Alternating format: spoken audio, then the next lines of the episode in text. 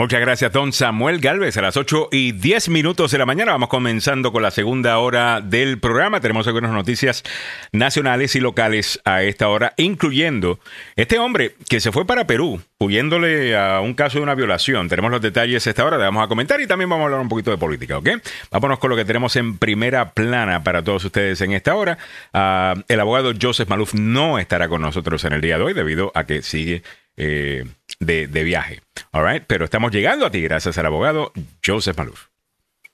La agenda presenta Primera Plana. Presentado por el abogado Joseph Maluf. Bueno, habíamos hablado un poco y les comento que mi cámara funcionó por dos minutos durante la pausa de Samuel Galvez y, y, después dejó de funcionar. Así que por eso es que estamos sin cámara en el día de hoy. Ya mismo le hago un reboot a lo que le tenga que hacer reboot y prendemos la cámara. Pero quizás estemos sin cámara okay. en el día de hoy. Bueno, 8 y 11. Vamos con lo que estamos comentando en el, en el día de hoy. Bueno. Noticia grande, el plan de condonar eh, los préstamos estudiantiles del presidente Biden, si acaso te lo perdiste, en la pasada hora te dimos el detalle de quién califica, quién no, y era básicamente, mire, si usted califica o no califica, usted va a recibir un email en donde le va a dejar eh, saber si califica o no. ¿Ok? Eh, si acaso quiere escuchar, le puede hacer rewind si nos está viendo en YouTube y más tarde en nuestras redes sociales estaremos publicando ese segmento también, así que mantén la sintonía. Otras cosas que debe saber en el día de hoy, Donald Trump, déjame empezar con un poquito de política. Eh, Donald Trump ah, okay. ha mencionado a alguien que podría ser, podría ser uh -huh. su compañero de fórmula. Y esto lo dijo en una entrevista ayer en Fox News. Y está hablando nada más y nada menos que de alguien que venimos comentando nosotros, que es muy querido por el partido, muy querido por la base, mm. además de eso, es un afroamericano y conservador. Estoy hablando de nada más y nada menos que Tim Scott. En una entrevista con María Bartiromo en el programa Sunday Morning Futures de Fox News, el expresidente Donald Trump elogió al senador Tim Scott, republicano de Carolina del Sur, y sugirió que podría ser una buena opción para formar parte de su administración en caso de que vuelva a ganar la presidencia en 2024. Esto fue lo que dijo Trump específicamente. Dice, posiblemente cuando le preguntaron, ¿hay alguien en este escenario que consideres como posible compañero de fórmula? Como tu vicepresidente. Y dijo, posiblemente quiero decir que creo que hay gente buena en la escena. De hecho, creo que hay personas muy talentosas. Algunos de ellos me han impresionado. Algunos de ellos son amigos míos. De hecho, algunos de ellos me llamaron, no para pedir permiso, sino para decir que les gustaría hacerlo, lo de ser vicepresidente o de correr para presidente. Y ahí es donde menciona a Tim Scott, que le cae muy bien. Así que, no sé, ¿qué piensas tú de esto, Samuel? Mira, eh, no creo, porque es su contendiente. Eh, nunca ha sido una persona que ha hablado mal de, de, Donald Trump, por supuesto, es un tipo conservador, un afroamericano conserva, conservador, pero no creo. Yo conociendo a Donald Trump, tiene que tener a alguien que pueda manejar muy bien, de una manera estricta, y que no vaya en, en algún momento a hablar en contra de su política. Pero Tim Scott ha sido muy cuidadoso. Eh, precisamente sí, de o sea, eso. Yeah. Por eso te digo que eh, es, es, un hombre que ha jugado las cosas con, eh, ¿qué te digo? Como un cirujano, mm. pero fino, fino, fino, para uh -huh. no ser criticado por Donald Trump. Tú dices algo de Donald Trump y al rato en su página, está yeah. en su trends o lo que sea, uh -huh. de, de comienza pero a. Tim, pero hablando del tema de Tim Scott, eh, yeah, no, él, una de no las creo. cosas que trabajó con Donald Trump fue lo de Opportunity Zones para la comunidad, mm. las comunidades más pobres, específicamente, ¿sí? específicamente comunidades afroamericanas, en donde se generaban más oportunidades de negocios y eso incluso logró que Donald Trump mejorara sus números con los afroamericanos, específicamente hombres afroamericanos. Mm -hmm. Hay otra, eh, Tim Scott es afroamericano. Hay otra cosa importante acá. Eh, lo, no lo he visto a nivel nacional todavía, pero sí he visto ya a por lo menos una mujer afroamericana demócrata que se acaba de cambiar de partido al Partido mm. Republicano y el tema que están utilizando, la excusa que está dando, es la posición del Partido Demócrata sobre inmigración o su falta de posición mm. sobre inmigración. Ayer en un... Y, y, esto podría ser, podría ser, porque ya estamos viendo que hay una, hay una brecha que se está abriendo entre las dos comunidades. que, que, que you know, algunos políticos dicen que, que, hay coaliciones black and brown, pero la realidad del caso es que hay políticos black and brown, eh, o sea, latinos y afroamericanos, que tratan de hacer estas coaliciones. Una cosa es muy distinta, la, la, el pueblo eh, latino, eh, si realmente está reaccionando a eso. No, creo que a nivel político, pues sí, los que están en las posiciones, ellos dicen tener estas coaliciones. Yo no sé tanto de, de, los votantes a, a pie.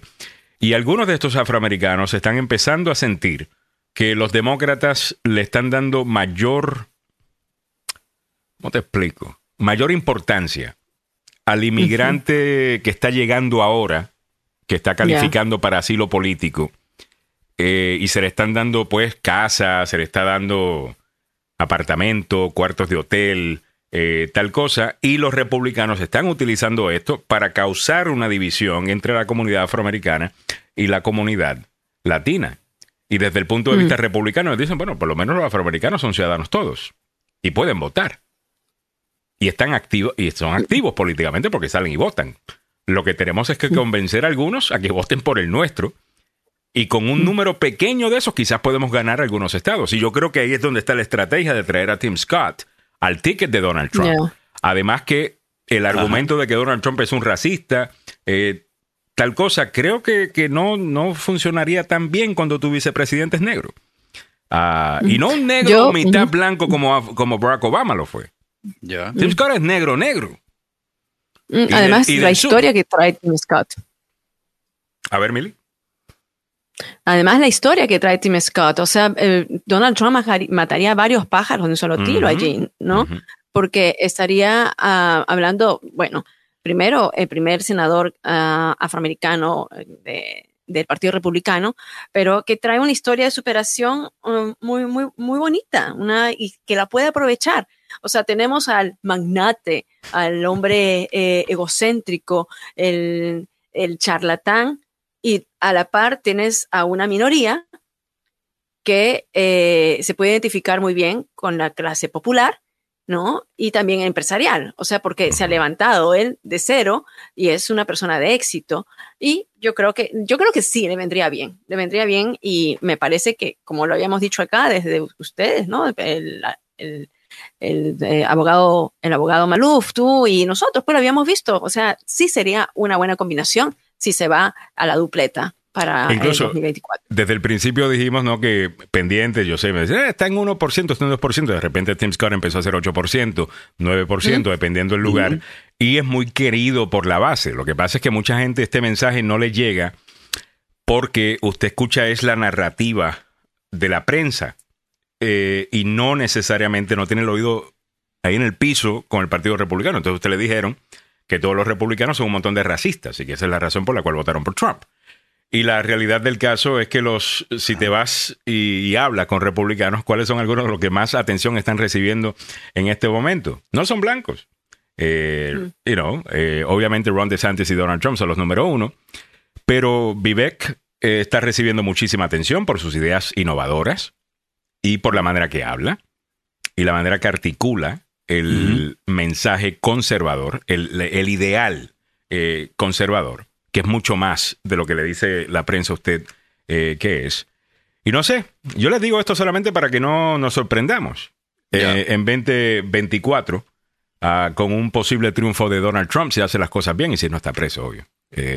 Ay, no, y si seguimos, no sé, pensando de que es suficiente lo que Biden ha hecho, que sí ha hecho muchas cosas buenas. Y el récord está claro, mm. tiene un récord para, para poder ganar una reelección. Eh, Joe Biden, yo no tengo, yo no, yo no cuestiono eso. Es la edad de, Joe Biden la que es un problema.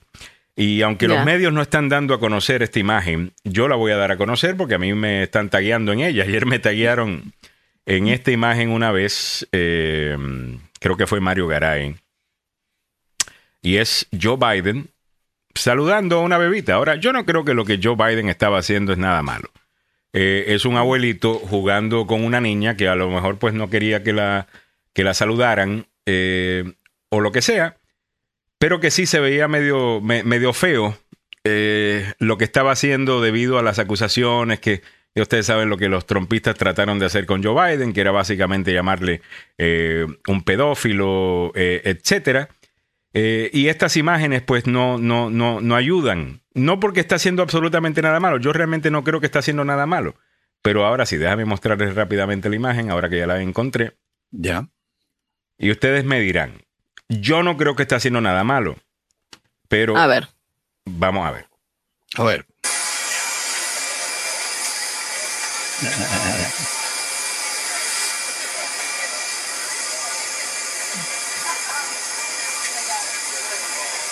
Mira, así, yo así veo... actúan todos los niños. Cuando es alguien que, pero que la trata de, como de morder. No, la trata de hacerle sí, eh, cosquilla, por la espalda. Ajá. Básicamente. Sí. Ya, y le trata muy de, de abuelito, ¿no? Es, muy, es muy una... de abuelito, ya. ya Incluso ya. yo veo los, sí, la, las caras de. Vamos a ver aquí. ¿ves? Ya. ¿Ves? Le, le, está haciendo cosquillas en la claro. espalda. Ya. Ahora, en este mundo de redes sociales, en donde cualquier cosa es sacada de contexto y solamente, you know, puesto en un comercial, eh, ¿debería estar Joe Biden haciendo estas cosas? No. Políticamente no, no, no, hablando. No. Es políticamente astuto. Es conocer el actual panorama eh, mediático el hacer esto. Yo creo que no. No, no. no. Mediático en, en contra. En estos momentos, todas las eh, todas fotos, todos los videos, todo está apuntando a cualquier cosa Así es. que, que haga el, el, presidente Joe Biden. Lo mismo ocurre con, con Trump. También están observando todo lo que dice yeah. en relación con sí. cualquier cosa para los estrategas caerle encima y comenzar a, a, a pelear. O sea, es algo normal, mm. común y corriente, pero que en este momento se ha dado en situaciones muy feas y, y, y para muestra un botón. The war in Ukraine in 24 hours. Yes, I How do. would you do that? Uh, I know Zelensky very well. I felt he was very honorable because when they asked him about the perfect phone call that I Okay, oh, claro, eh, va a seguir este ya, señor. Okay, bueno, okay. Pero es, déjame es, seguir rapidito con el, con el tema de, de, de Biden. Eh, a ver qué Biden, me dice la, la, la, gente sobre esto. Um, uh -huh. A ver, Henry Molina dice, los demócratas están teniendo alfombra roja para Trump, están dormidos y seguros que el lobo ya soplando la casa. Marco Ramos dice, la realidad es que no importa quién sea el vicepresidente, Trump es un autoritario y el vicepresidente no va a tener mucho peso en un gobierno claro, de Trump. De y por esa razón votaría en contra de él. Tienes eh, razón, Marco. Guy Castillo dice, dentro de la elección de un VP de color, puede atraerle votos, pero también le alejará votos de los ultra blancos.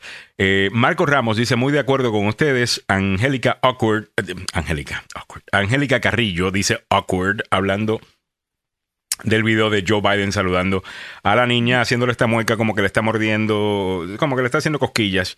Eh, it's just weird. Eh, y, y sí. el presidente no debería hacer eso. Yo creo que es... No. Dice Su equipo Doris. de imagen debe estar así.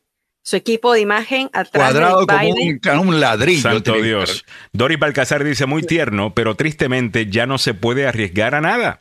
Eh, William claro. Ricardo Sierra, ¿qué necesidad tiene un político de hacer eso con una niña? Eh, es, yo creo que eso es una política válida. Eso es una pregunta válida. Henry Molina dice, los asesores de Biden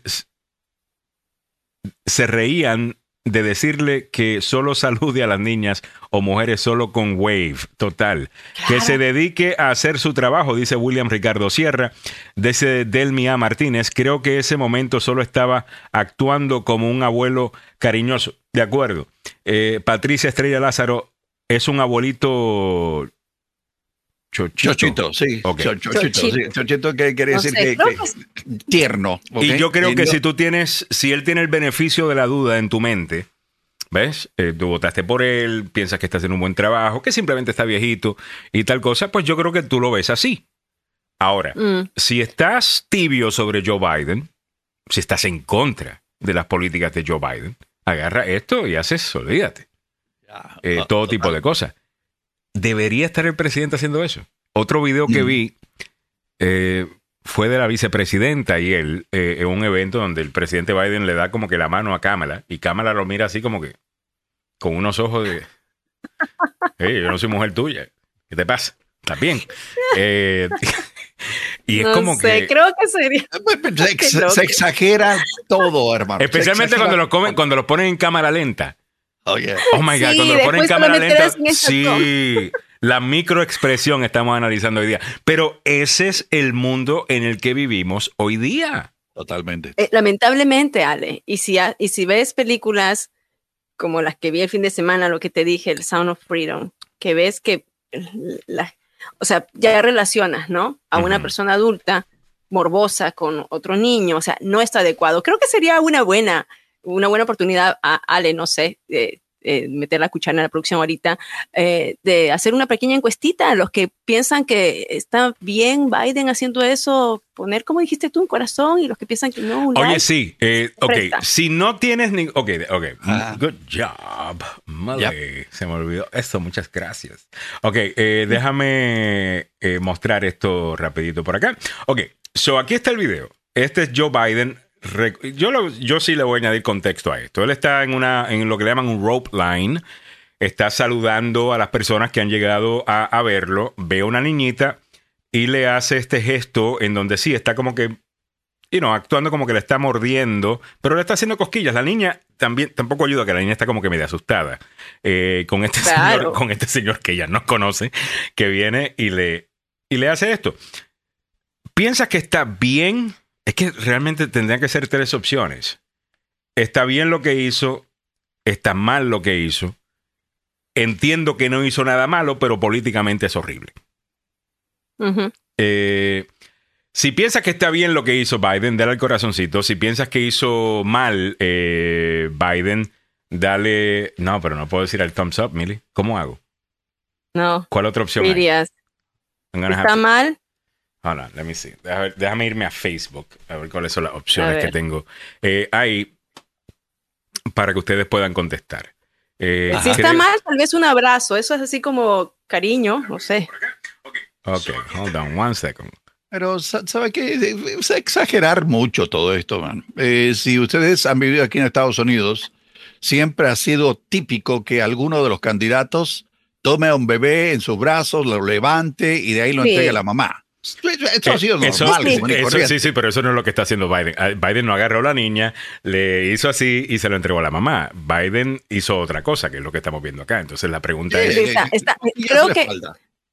O sea, a mí, como dice María Amelia Zuleta, es, se ve como que si fuera la acción de un abuelito. Pero ok, él no es el abuelito de la niña, por un lado. Ok, ok, ok. Ah, tengo, tengo, la, tengo la respuesta, disculpa. Ok, so ya estoy aquí dentro de Facebook. Ok, so las opciones que te da es el thumbs up, eh, si lo que hizo Biden no tienes ningún problema con lo que hizo Biden, dame el thumbs up, ¿no? Que es el dedo eh, hacia arriba, ¿no? De aprobando. Si no te gusta lo que hizo Biden, dame la cara de asombro, que es la 1, 2, 3, 4, 5, 6, la sexta opción eh, de emoji. La cara de asombro, si no te gustó, el thumbs up si piensas que está bien y ahora mismo está bastante balanceado. Aunque ahora mismo está ganando, eh, ahora mismo está ganando el está bien, que es el thumbs up.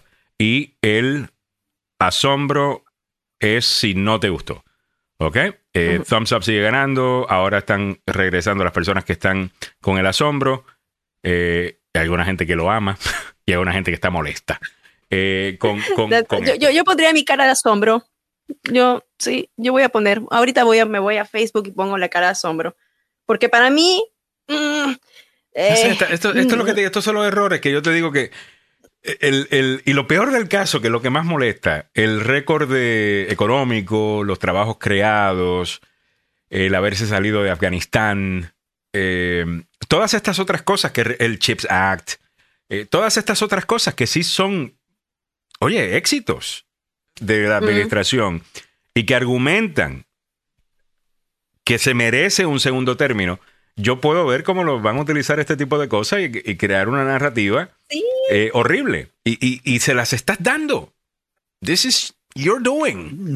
Y es lo que me molesta. O sea, ya tus enemigos te quieren atacar. No le, no, le pongas balas a la pistola de tu enemigo con este tipo de comportamiento. Así es, no le des comidilla. No le des comidilla no le des comidilla, estás en elecciones, estás con, o sea, los ojos están puestos sobre ti, sobre tu hijo, sobre toda la parte moral de lo que puede ocurrir contigo. Eh, eh, es como, como dice Angélica, es normal, ¿no? Que alguien quiera cuando ves a tu niño y dice, ay, qué lindo que esto, pero una cosa es que me digan, bueno, esa soy yo, yo soy, porque soy bastante recelosa, ¿no? Porque tengo la cabeza bien como aware de todo.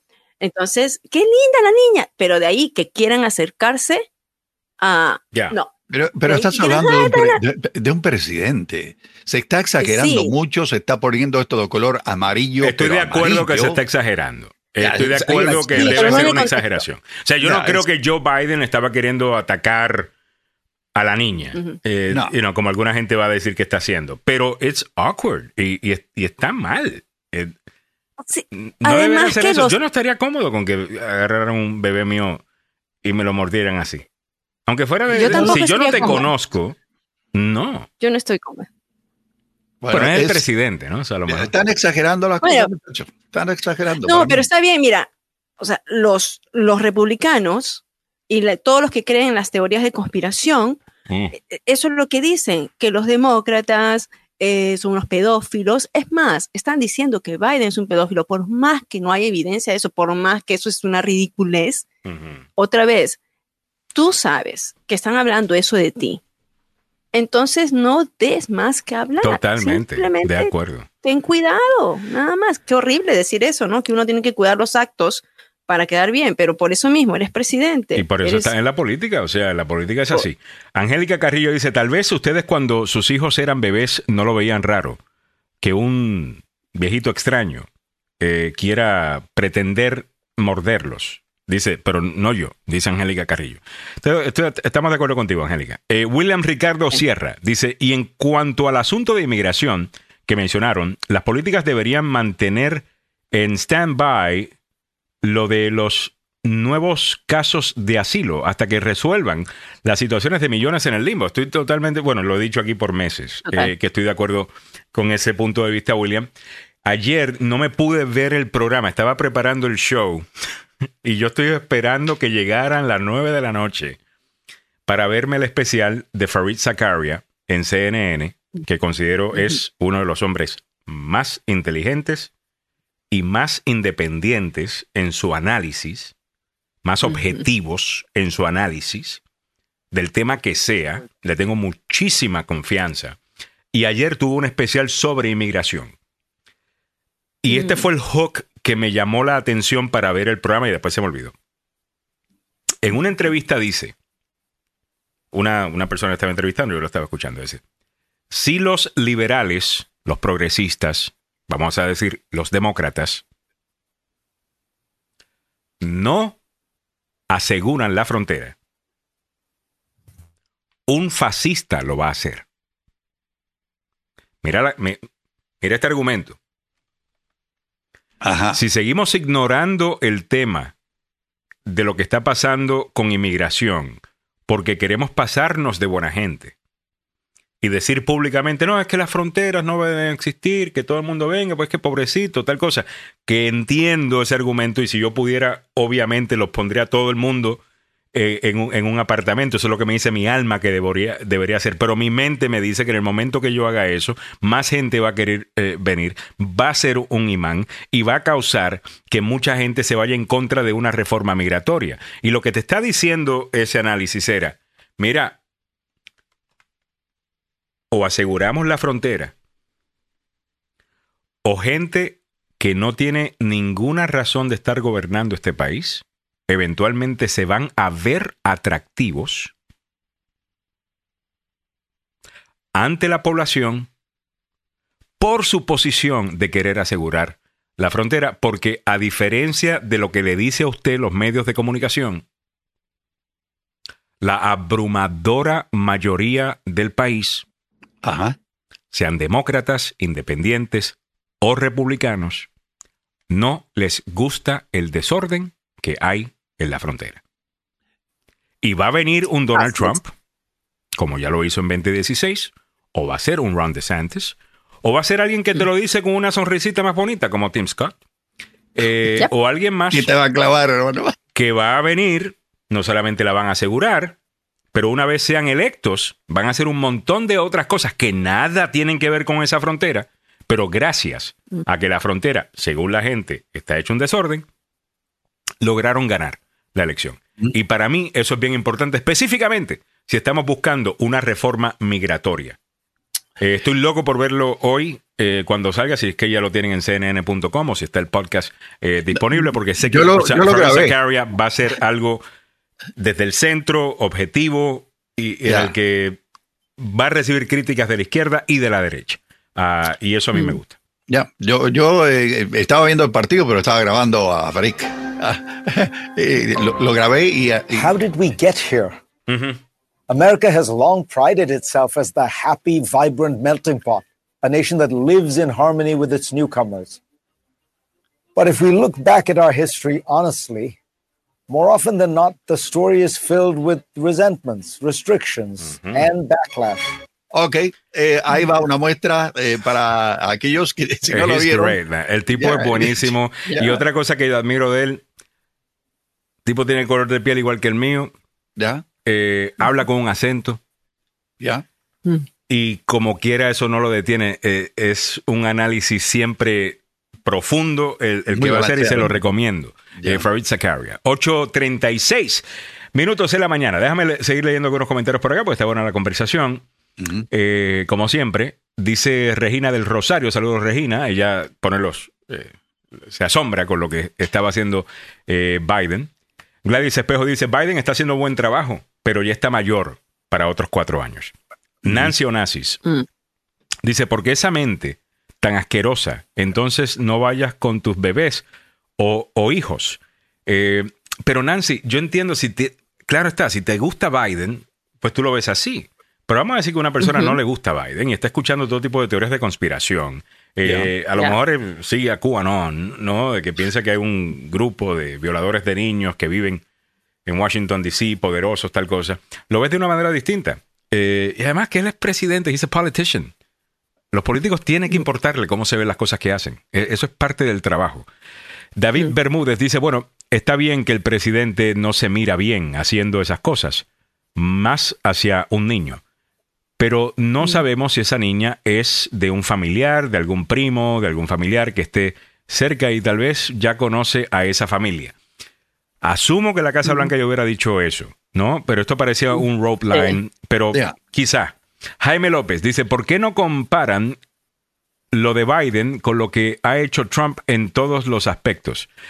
Lo hemos hablado del aspecto cuando él agarra a la hija de él, totalmente. Cuando está en las noticias lo, lo- lo- lo hablamos, ya. Y los comentarios que ha hecho sobre su hija. Peor, bien disturbing, bien. Super disturbing. Incluso la semana, hace como cuatro semanas hablamos de un nuevo libro que salía hablando que una vez él le dijo al general Kelly, eh, y no habló de en términos sexuales sobre su hija, cómo sería acostarse con ella, el resto, you know, super disturbing. Lo, lo- hemos discutido, simplemente que no era noticia. Ah, y si es noticia, lo vamos a comentar. Yo no trabajo para la Casa Blanca. Eh, eh, me, me, me entiendes? So, si es noticia, lo comentamos con mucho gusto. Dice Jaime López, eh, ese es el comentario que acabamos de leer. ok. María Amelia Zuleta.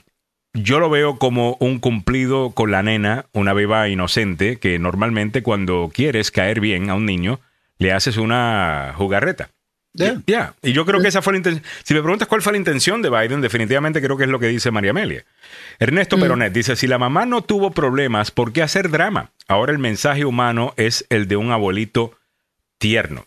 María Amelia dice, para mí sería un cumplido que el presidente le haga una muestra de afecto a mi hija. José Ya. Luis Velarde, buenos días para ese super yo. Saludos para ti, José Luis. Rocío Delgado saludos. da los thumbs up.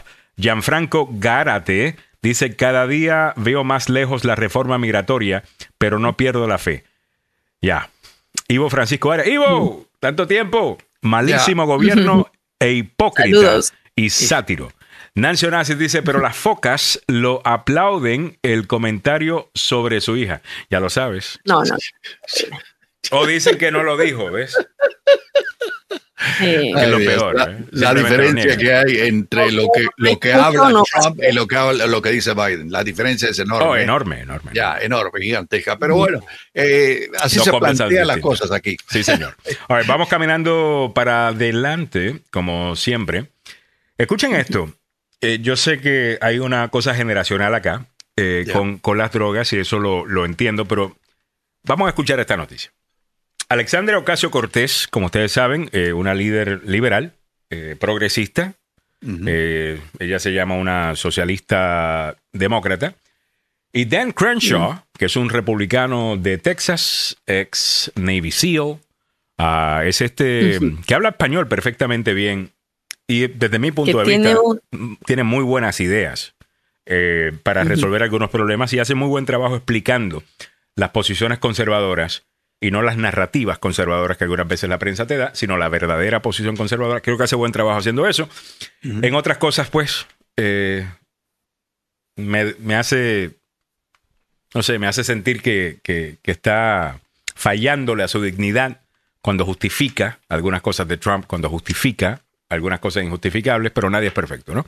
Bueno, estos dos se están uniendo para formar un equipo improbable para brindar acceso a drogas psicodélicas a las tropas. Y usted dirá, ¿por qué drogas psicodélicas? Bueno, en un esfuerzo inesperado y poco común, la representante Alexandra Ocasio Cortés y el representante Dan Crenshaw están trabajando juntos en una iniciativa para permitir el acceso a drogas psicodélicas a las tropas militares. EOC, una destacada demócrata progresista, y Crenshaw, un republicano conservador, han encontrado un terreno común en su apoyo a la investigación y exploración de los beneficios terapéuticos de estas sustancias. Esto no es nuevo. Esto se viene comentando por mucho tiempo que las drogas psicodélicas tienen un efecto positivo específicamente para las personas que han lidiado con post-traumatic stress disorder o el desorden por estrés traumático, con el que muchas personas eh, sufren, no solamente que han estado eh, en el ejército, han estado en guerra. Tú no tienes que estar en guerra para sufrir de post-traumatic stress disorder si pasaste por una situación horrible en tu vida, en tu juventud, ya sea de abuso, ya sea de otro tipo de cosa, tú puedes padecer de PTSD. Ambos legisladores han presentado una enmienda al presupuesto de defensa para permitir que los profesionales médicos militares receten y utilicen terapias basadas en psicodélicos en el tratamiento de afecciones como el trastorno de estrés postraumático. La propuesta está respaldada por estudios científicos y testimonios de veteranos que afirman haber experimentado mejoras significativas en su bienestar mental y emocional gracias a estas terapias alternativas. Aunque el uso de la droga psicodélica con fines terapéuticos sigue siendo un tema controvertido o controversial, EOC y Crenshaw argumentaron que es importante explorar todas las opciones para brindar el mejor cuidado posible a los hombres y mujeres que sirven en las Fuerzas Armadas. ¿Qué piensan de esta idea? Bueno, yo creo que es bastante controversial, ¿no? O sea, a, mí particularmente. Una droga psicodélica, eh, ¿sabemos lo que es una droga psicodélica? Una droga psicodélica como el ácido, como los hongos, mm. sinceramente te hace ver cosas, tú puedes, eh, es un alucinante, ¿ok? Mm. Y hay un montón de gente que por mucho tiempo eh, dicen que pues esto te puede ayudar con este tipo de, de, de, desorden postraumático. De desorden postraumático. Ah, mm. ¿Qué hacemos? Mm. Si puede ayudar a alguien, ¿por qué no estudiarlo? Si hay tanto testimonio, ¿por qué no, o sea, ¿por qué no ayudar a estas personas? Bueno, puede ser, ¿no? Pero Sí, yo creo que debería más bien irse con tratamientos, o sea, tratamientos formales y lo que tendría que hacer es darle, darle más ayuda a esas personas. Por ejemplo, un propio, en la misma nota era que eh, un Navy SEAL que perdió un ojo en, Afganistán. Ese crunch. Eh, sí, ¿no? Eh, claro. Él, perdió, él perdió el ojo en, Afganistán, ¿verdad? Sí, eh, bueno, él, está a favor de todo esto, o sea, definitivamente, pero no sé, yo te digo, tendríamos que hablarlo con un, especialista, alguien, a mí no me parece. Invítate a la doctora Audrey o al doctor Fabián Sandoval y me encantaría hablar del tema, em, porque yo entiendo que la cosa que es como una droga, no. Pero ¿qué son las otras pastillas que te receta el mm, doctor? ¿Son drogas? Simplemente que esas son legales. ¿Cuál es la diferencia? Bueno, eh, quisiera hacer un poco de historia, damas y caballeros, si me permiten. ¿Sobre el tema? Absolutamente. Ok, muy bien. Okay. No es la primera vez que se analiza todo esto porque en la Segunda Guerra Mundial Hitler usó metanfetaminas para ser parte de la estrategia militar de los nazis. ¿Ok? Ellos utilizaron esto para... Pero eso no son las psicodélicas, hermano. Eso, esa es metanfetamina, claro, esa es pues. metanfetamina, sí, sí, sí, los nazis estaban básicamente como si estuvieran en cocaína pero con algo más potente que eso. Y, sí, sí, sí, sí, sí, sí, claro. No, no, no, pero esto es distinto, esto, esto es distinto, Samuel. son los psicodélicos, deja ver. Ok, son los psicodélicos es, un alucinante, eh, te, te, desconecta, te hace ver cosas que no, no, no, están, pero también te pone un estado mental que según los expertos, eh, supuestamente, eh, ayuda con, con, esto. Y hay otras cosas, hay, hay un libro que se me escapa el nombre en este momento, que hablan de que esta es como una puerta hacia el más allá. Eh, también tú puedes tener una conexión directa con Dios. Hay un montón de, de teorías eh, sobre, sobre esto. Pero como una droga y es ilegal, pues la gente automáticamente dice que, que no. Mientras se toman las drogas que aparecen en el comercial, que te dicen, te va a mejorar, te va a bajar la diabetes, te va a dar el ataque al corazón, te va a dañar los riñones, te va a causar ganas de suicidarte. Pero tome esta droga que le va a gustar. Y esas sí las permitimos, pero las psicodélicas no. y, generalmente te mm. dicen, pero los problemas que usted tendría acerca del consumo de esta droga son taca, tiqui, tiqui, tiqui, se le va a caer el pelo, le va a dar un ataque al corazón. Consulte primero con su médico. Ya. Sí, sí, total. Eh, me dice oh, Angélica Carrillo, todavía está en experimental y requiere muchas visitas con el doctor. No es para hacerlos solos. Eh, Angélica Carrillo añade, cubrirá todo eso el seguro médico militar. Les van a hacer seguimiento. Angélica Carrillo añade, Megan, Kelly entrevistó a un doctor que está haciendo esto desde hace 20 años. Y, eso aparecería en un show como el de ella, porque el de ella, eh, ella está en un podcast em, que no lo controla las grandes farmacéuticas eh, con su presupuesto de publicidad, eh, como sí con muchos medios mm. tradicionales, donde usted, si usted tiene duda de esto, quédese para la pausa comercial y cuente los anuncios de, de farmacéuticos. Ivo Francisco Arias, por eso perdieron, es la misma que usa Bulodowski y Seleniski, el loco. Marco Ramos dice, no existe nada científicamente que diga que esto sea la solución al PTSD. Quizás se debería hacer más estudios, porque de otro modo estos alucinógenos serían la solución a todos los males. Eh, correcto, Marco, lo que quieren hacer es permitir que se pueda por lo menos estudiar. Eh, pero para eso, que es un problema que tenía también la, eh, la clasificación del tipo de droga, porque si no la, si, está clasificada de cierta manera por el código criminal, ni siquiera la puedes estudiar. Entonces, eh, estás como en un catch 22. Quiero saber si verdaderamente ayuda, pero no, legalmente no lo puedo hacer a menos que le cambies la clasificación. Uh, a lo mejor podría ser por ahí la cosa. Edith Salazar dice: hay diferencia entre las drogas psicodélicas y las recetadas, ya que las recetadas han tenido un proceso de elaboración y las otras no y el peligro es la automedicación que terminen con sobredosis. Correcto, Edith. Y, por esa razón una de las cosas que quieren cambiar es el acceso a poder estudiarlas. Eh, precisamente. 8.48 minutos en la mañana. Eh, el, interesante. El, abogado Julio dice, el neurólogo Sam Harris ha escrito mucho sobre el uso de los hongos psicodélicos para alcanzar estados de conciencia similares a los que promueve la meditación. No mm. sé si. Eso es lo que nos escribe. Nirvana. ya, la abogada Julia Alemán. Ya, en cualquier momento salgo levitando de aquí eh, con mi meditación. 8.49. No sé, a mí me parece muy interesante y creo que deberíamos estudiarlo. Y para cualquier persona que, que conoce de PTSD, eh, pues el daño que, con el que sufre esta persona es muy serio. Ah, y si hay algo que contra les puede dar por lo menos reparar, un alivio, ¿no? un alivio. digo yo, estudienlo, no tengo ningún problema. Pero yo creo que deberían poner más dinero, más, o sea, esto es un alivio, ok, pero ya hay tratamientos. Ya. Hay tratamientos que sí, que van, que son que son tal vez bastante, bastante caros. Recuerdo que yo entrevisté a un hombre que lo habían secuestrado, lo habían raptado y con un tratamiento que le borraban prácticamente las memorias, lo hacían, eh, pero un tratamiento bastante costoso él pudo, pudo superar. Entonces, si hay tratamientos, sí creo que se tiene que invertir más en las personas que el gobierno, que ahí sí, el gobierno tiene que invertir mucho más. Vimos que había un, proyecto de leyes que, que ni siquiera cuando estaban intoxicados con, eh, con sustancias químicas, querían tratarlos a los veteranos. Ahora creo que ahí debería ir el, el hecho de dar, de empujar más fondos para ya cosas que están comprobadas que pueden funcionar y, no en algo, innovar algo eh, en este momento, me parece. Yo digo, busquemos donde, claro, yo creo que podemos hacer las dos cosas al, al, mismo tiempo. Lo que pasa es que obviamente con los psicodélicos hay, hay un tabú, eh, ¿no?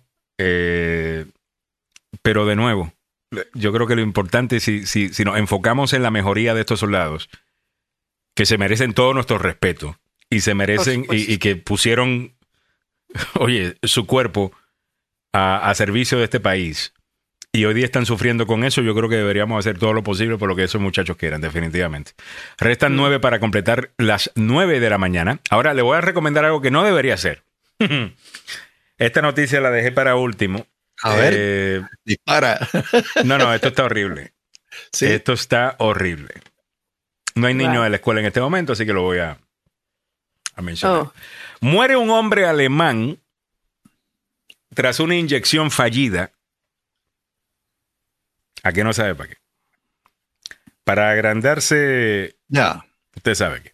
Ya. Un hombre alemán ha fallecido después de someterse a una cirugía fallida de agrandecimiento, agrandamiento, perdón, del pene, lo que ha resultado en cargos criminales contra el practicante, que no estaba autorizado para hacer esto. Según informó el periódico alemán Bild la semana pasada, un hombre identificado como Martín M de 32 años murió a causa de algo que se llama septicemia y una falla orgánica mm. después de que Torben Kay, de 46 años, le inyectara silicona en su miembro. Ay, por Dios. En un intento para agrandarlo.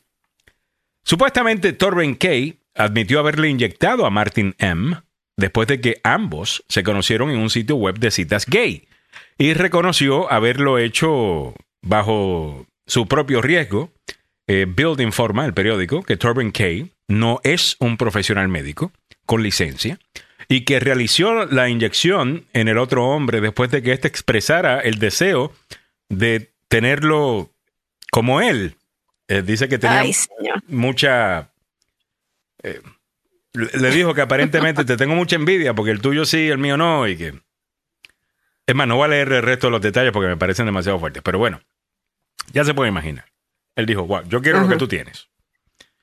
El periódico The Guardian informa que Alemania es la capital mundial de las cirugías de agrandamiento de, miembro. Tampoco sabía eso.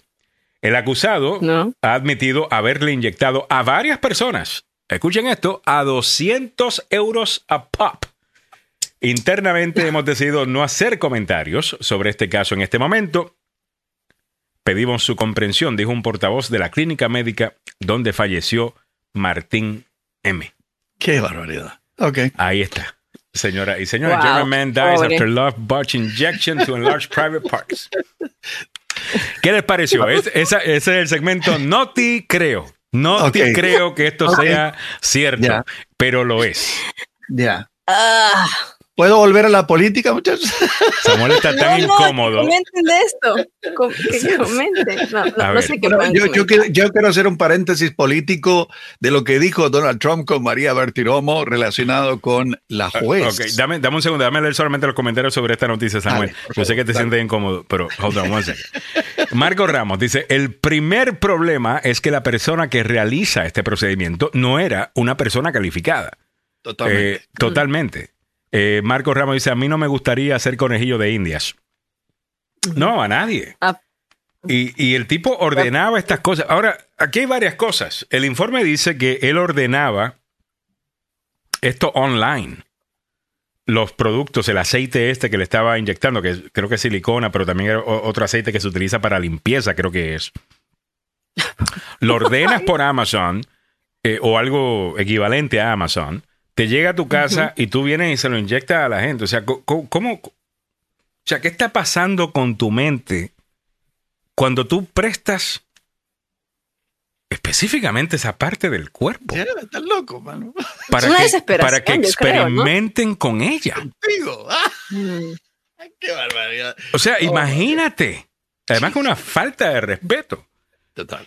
A, a, un miembro que ha estado contigo toda tu vida. ¿Qué es eso? Eso no A se tu hace. amigo de siempre, A bueno. tu amigo de toda tu vida. Eso no se hace. Óyeme. No, lo que pasa es que él vio, él vio que funcionó en una persona porque él mismo se lo había inyectado, ¿no?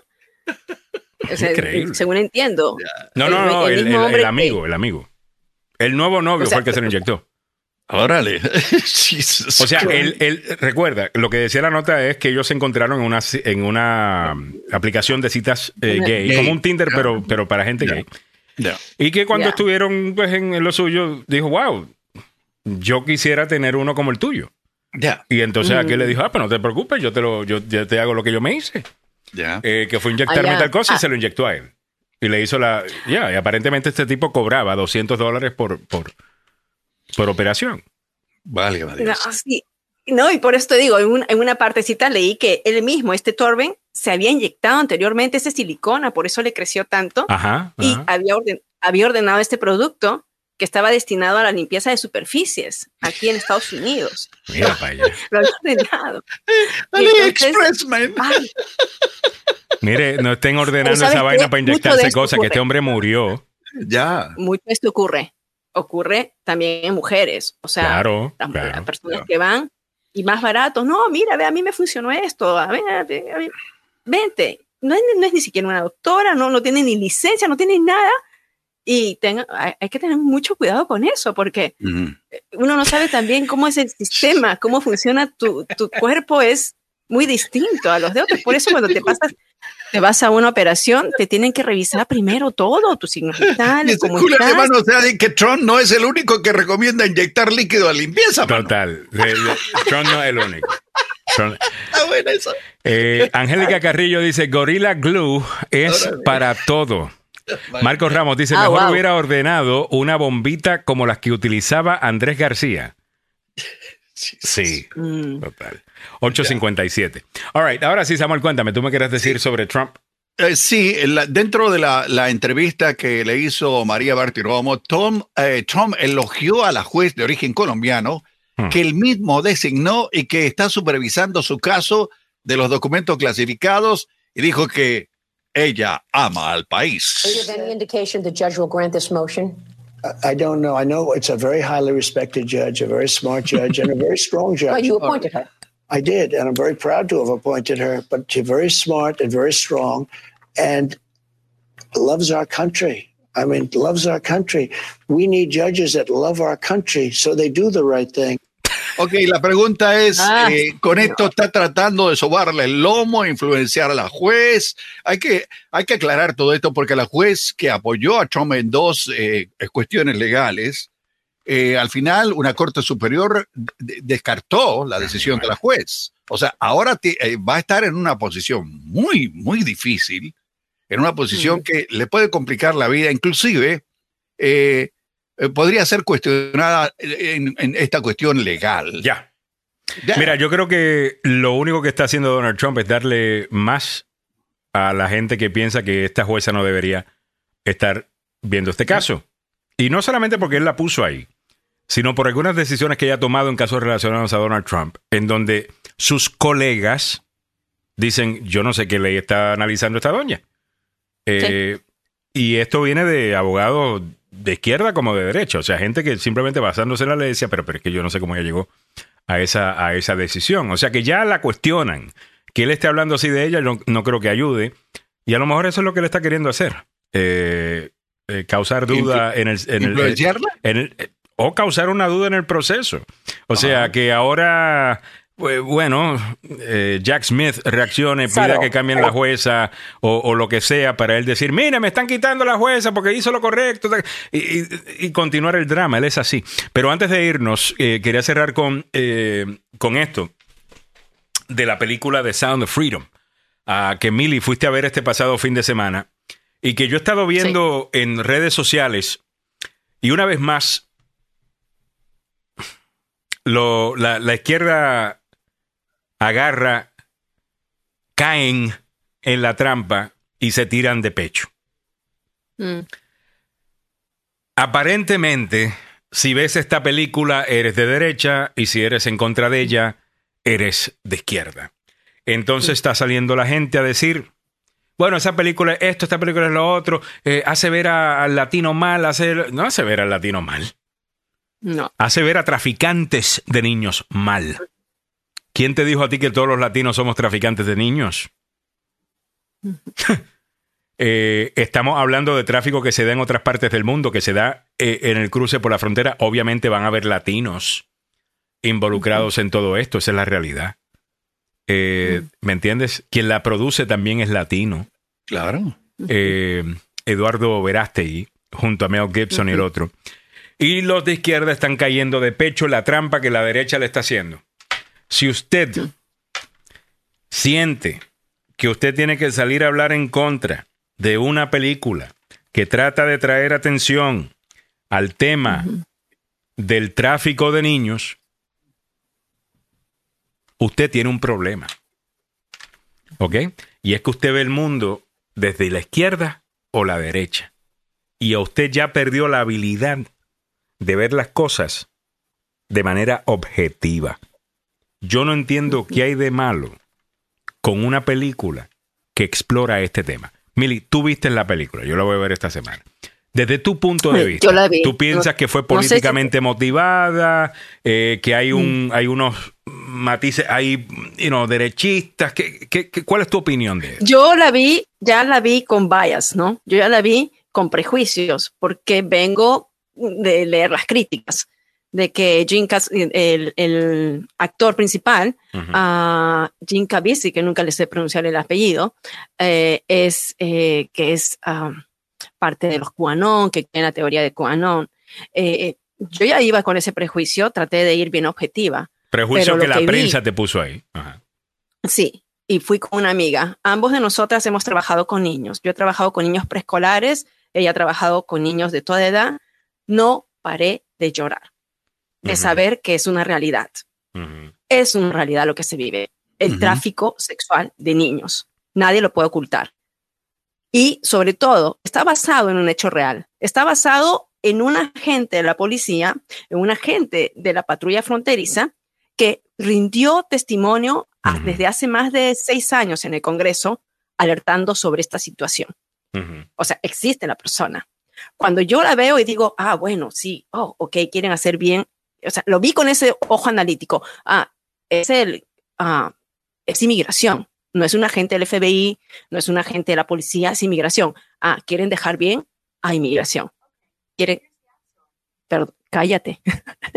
Siri me está hablando. Entonces, dije, quieren dejar bien a, a inmigración. Ah, el- por más que quise analizarlo desde carácter político, la realidad es que existen pedófilos, existen miles de niños cada día que son secuestrados por estos pedófilos, los trafican y los traen aquí y nadie va a decir que no es un mercado Estados Unidos. Yo ya les he dado la solución al problema. Yo tengo la No solución. hay solución lo que te expone, Eh, lo que yo puse castración.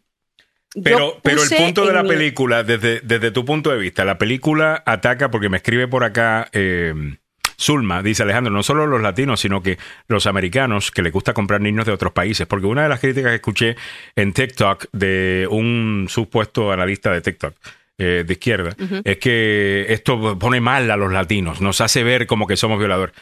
Y, y esa no ha sido la experiencia de las personas que me han hablado a mí de la película.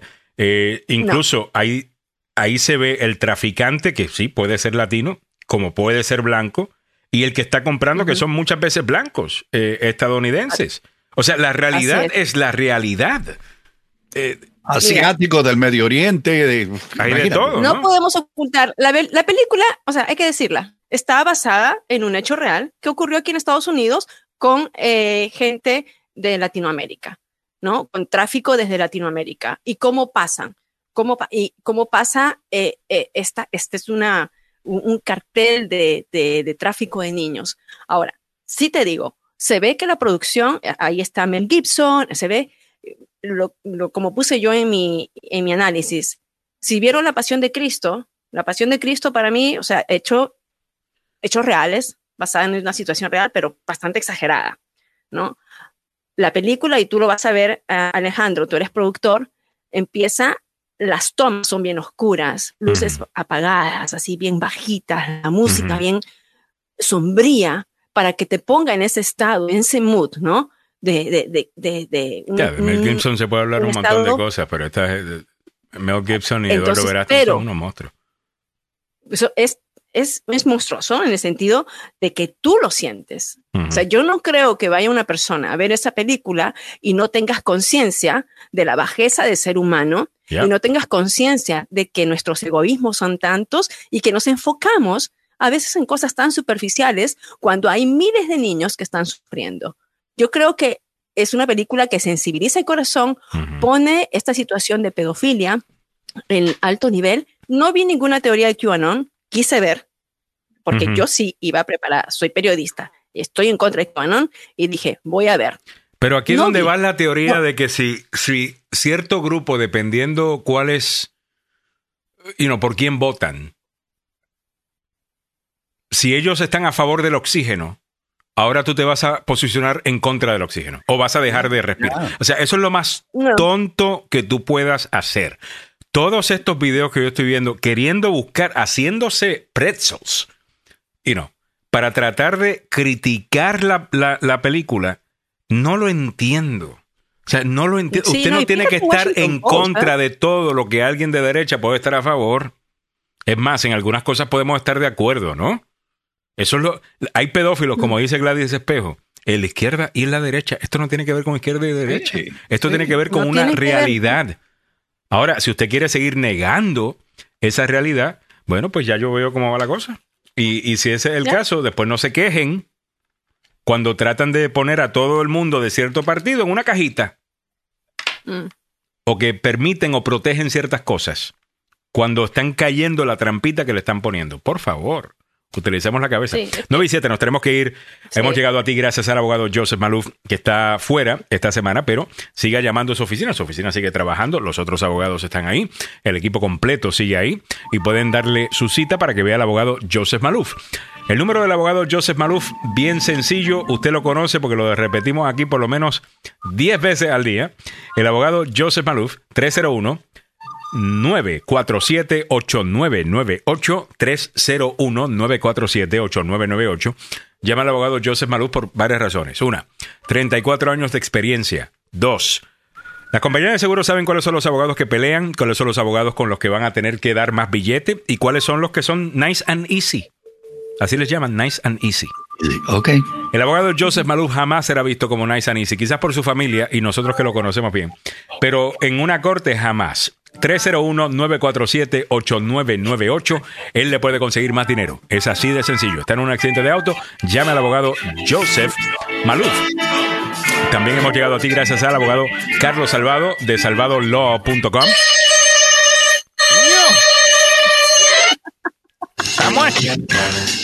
¿Qué pasó? Bájale, bájale. No, oh, oh, I'm sorry, guys. wow, ya se me destaparon los oídos. Ya estoy nuevo, oh, señoras y señores. Olvídate que es psicodélico para el PTSD. Con eso ya estamos. Eh, bueno, llame al abogado Carlos Salvador si en algún momento ha sido acusado de un crimen, usted sabe que es, eh, es, duro, usted tiene miedo, no sabe qué va a pasar, lo van a meter preso, qué va a pasar con su familia, qué va a pasar con su casa. Bueno, llama al abogado Carlos Salvador, a lo mejor no es tan serio como usted piensa, eso le va a dar mucha paz mental. Y el saber qué es lo que usted puede esperar le va a dar paz mental, inclusive si lo que le va a decir es, mire, usted está en una cosa bien seria. Ya. Él va a buscar una estrategia para sacarlo de eso, ya sea tumbando el caso o defendiéndolo en corte. En algunos casos a uno tiene que declararse culpable porque no hay nada más que puedas hacer y tienes que negociar entonces con el fiscal y necesitas a un abogado respetado por la corte y por el fiscal para llegar al mejor acuerdo posible. Carlos Salvado, salvadolaw.com 301 933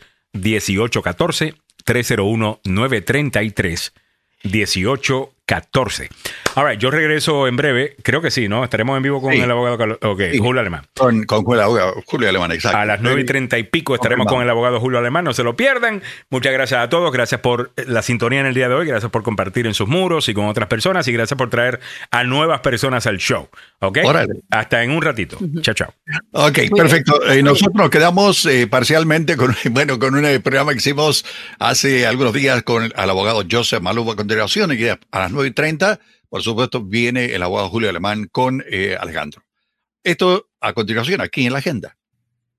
¿Qué hacer después de un accidente en carretera? Si está grave, pida a alguien que tome fotos. Llame a la policía, que no muevan su vehículo y vaya al hospital. Después, comuníquese con un abogado de experiencia comprobada, el abogado Joseph Malou, sirviendo a la comunidad por más de 30 años. Llame al 301-947-8998. 301-947-8998. Joseph Malou, abogado de accidentes. Para él es personal. Estamos de regreso con el abogado Joseph Malou en su programa Conociendo sus Derechos. Abogado, se lo dije. Justo cuando terminábamos el jueves el programa, se produjo en la tarde del jueves un accidente feroz. Ah, pero no quiero arrancar con ese, más bien quiero arrancar con eh, el incidente que ocurría aquí en Washington, abogado. que me pareció que hay que destacarlo, porque lo que ocurrió fue un verdadero milagro. Padre e hija sobrevivieron, pero así por, por un pelo de morir en un accidente ocurrido el sábado a la una de la tarde a plena luz del día. Y, y, me sorprendió mucho, damas y caballeros, porque este no es un accidente regular donde un carro eh, tiene contacto con otro carro. Y lo menciono porque hemos hablado en el pasado de la falta de atención que la gente le presta al manejo el día de hoy. Y a veces, en vez de simplemente pegarle por detrás a otro carro, en este caso, un muchacho de 32 años que aparentemente venía bien tomado, Eh, no, era una venía- mujer, abogado. Era mujer. Esa era Tana, ok, Tanaya. Ya. Tanaya venía de 32 años, Ya, venía tomada ya.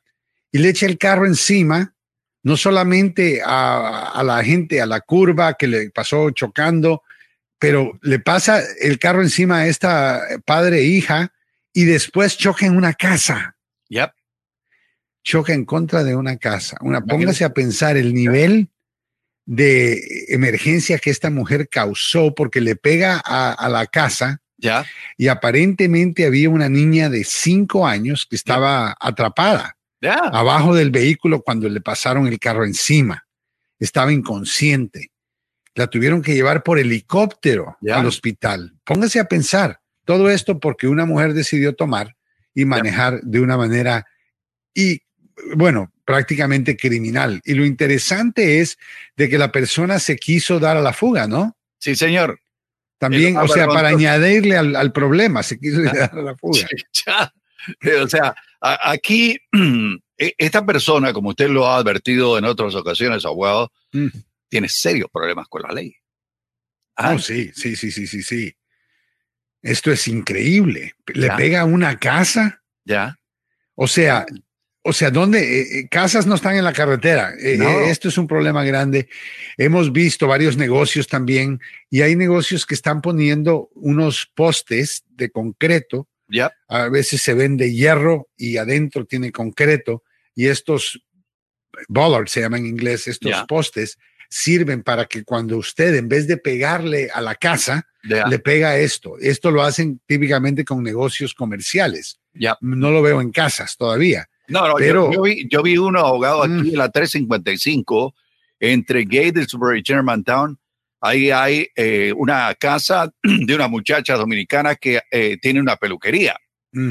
Y eh, antes de que se instalara la peluquería, ahí yo vi una camioneta que el conductor perdió el control del vehículo y se fue encima de la casa y se llevó de corbata el garage Wow. completo. O sea, eh, hay un garage cubierto y, y se lo llevó. Lo tuvieron que reparar y finalmente pusieron unos concretos de hierro así de gordos, abogado, Mm. grande, enterrados en el piso, porque yo le pregunté a, a las personas allí, ¿y por qué? Me dice, esto pasa todo el tiempo. Los brutos eh, pierden el control y, y le pegan a la casa. No, no, no, no. Te digo que es algo nuevo. En el pasado tú y yo hemos dialogado de diferentes accidentes raros, Ya. pero un accidente eh, hoy en día en contra de una casa, de un edificio, de una pared, ya no te, no te da la sorpresa. No, es, es triste. Eh, yo creo que va a ser importante que la gente de verdad le dedique más tiempo a prestar atención al manejo. Sí, a prestar atención a los carros a su alrededor y trate de evitar estar en un accidente que va a ser una- un reto todos los días, porque mire lo que la gente está haciendo en la calle. Y, y esto es eh, simplemente Vergonzoso. inaceptable, es vergonzoso. Es, ver- es vergonzoso. Y, y lo más triste de todo es que a veces los platos rotos los pagan gente que es totalmente inocente. Y esta doña, eh, que es una joven mujer, 32 años, no es una mujer adulta o ya mayor, simplemente iba, ya sabe, con eh, algunos tragos entre pecho y espalda, saber Bueno, qué estaba haciendo. Y hemos Ay. hablado en el pasado de que muchas situaciones de este tipo donde la gente toma dos cosas. Si ocurre en Virginia, Ya, eh, la ley en Virginia dice que si a ti te choca una persona que viene tomada con el nivel de alcohol punto dos cero o más, Ya. que tú tienes derecho a más dinero al final de un accidente causado por esa persona. Así que hay un castigo económico que la ley le impone prácticamente al que viene manejando tomado en Virginia a ese nivel. Ahora, punto dos cero es un nivel alto. Ahora, para estar eh, culpable, para ser culpable, ya, de manejar eh, bajo el efecto necesita el punto 08 nada más. Punto 20 es casi tres veces el nivel. Así que viene bien tomado. Mucha gente se pregunta, bueno, ¿qué, qué es eso en cervezas? Know, Porque yo, mucha gente entiende. Bueno, punto 08, eh, cada cerveza normal, yo le llamo cervezas que no son eh, ultra light, como la Michelob, pero tampoco son la Guinness negra, la cerveza pesada con bastante alcohol. La cerveza regular, digamos una Tecate, una ah, Corona, eh, dos puntos. Típicamente te causa eh, tomarte una cerveza regular. Si te tomas cuatro cervezas, bueno, punto 08, ya estás manejando ilegalmente. Si manejas con menos del punto 08, te pueden acusar de manejar bajo el efecto de alcohol. Si manejas punto 08 o más, te acusan de manejar intoxicado, que es más serio. Pero los dos son crímenes y los dos te pueden causar ir a la cárcel. Así que ojo con la gente que piensa que puede manejar tomado. La verdad que nunca funciona. Esta señora la acusaron de manejar tomada, de reckless driving, de haberse ido después de un accidente cuando se quiso dar a la fuga Ajá. y asalto. Mire, escuche, le acusan de asalto Ah, con un arma peligrosa y asalto agravado. Y eso es por echarle el carro encima. Así que esta señora no va a ver la luz eh, natural por un tiempo. Yo creo que mucha gente puede aprender una vez más de todo esto. El alcohol y manejo no se pueden mezclar.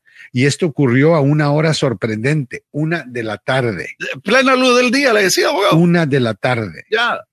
Eh, abogado, esto de las cervezas artesanales, yo aquí tengo una que dice alcohol por volumen 10.5%. Ahí está, abogado. No, son- no es cuento. Ese es un montón de alcohol en una cerveza. Es un montón. El vino tiene como un 7%, 6% de Wow. alcohol, pero el alcohol, que está cerrada. el alcohol ya, ya pesado que mucha gente toma, ron, Ya. a veces vodka, tiene un 40% de alcohol y hay gente que compra alcohol que tiene hasta el 80% de alcohol. Jesus Así Christ. que es casi todo alcohol. Mientras más consume alcohol, más envenena su cuerpo, más es posible que usted tenga un accidente. Ahora, esta persona, Ya. obviamente, fue un milagro que sobrevivieron estos dos, pero el fiscal puede acusarle a ella Ya. de atento a un homicidio involuntario. ¿Y por qué? Porque manejar tomado y causar un accidente cuando usted está tomado, en la mayoría de estados, incluyendo Maryland, Virginia y Washington, usted va a confrontar un cargo que se llama homicidio involuntario, que lleva hasta 10 años en cárcel. Ahora, si la persona no muere, pero pudo haber muerto, como en este caso es eh, padre y hija casi los mata, Ya. entonces sería atento a cometer un O delito de intento de. Intento, intento de. Y eso también lleva 10 años en cárcel. Así que reckless driving es un año en cárcel, manejar tomado es un año en cárcel. O sea, esta persona va a tener que confrontar varios cargos antes de que salga libre. Y la realidad es de que muchas personas saben muy bien que están tomadas y que no deberían de manejar, pero creen que pueden zafarse. Y la realidad es de que usted está contando los días. Si usted maneja tomado, usted está tomando el riesgo más grande que puede tomar en la carretera. Y está poniendo la vida suya y de otras personas en juego. Porque un error pequeño en la carretera, usted se da cuenta con todos los casos que nosotros tenemos acá, muchos de los casos donde alguien viene tomado, como en este caso, la gente muere o casi muere. Eh, eh, simplemente no es, no entiendo yo por qué no pagar 20 pesos y que el Uber te lleve a la casa. ¿Cuánto cree que le va a cobrar el abogado? ¿Usted cree que le va a cobrar menos de 20 dólares por el caso? No. No, Y hoy en día, damas y caballeros, no estamos en la época, no. y hoy en día, damas y caballeros, no estamos en la época donde Samuel y yo nos criamos cuando tomábamos alcohol y todas las cosas que hacíamos, porque en esa época usted tenía que llamar un taxi, esperarse una hora, Ya. y todo para que llegue, etcétera, etcétera, etcétera. ¿Qué pasa después? De que la gente dice, no, yo mejor me voy, porque yo no voy a andar esperando una hora y el taxi cobra no, 200 pesos o 100 dólares. Ahora tenemos Uber. Ya. Tenemos Uber, Uber Latino, Lyft, Lyft Latino. Tenemos, am, tenemos varios métodos por el cual usted puede llegar a la casa suya y pagar una fracción de lo que pagaba antes.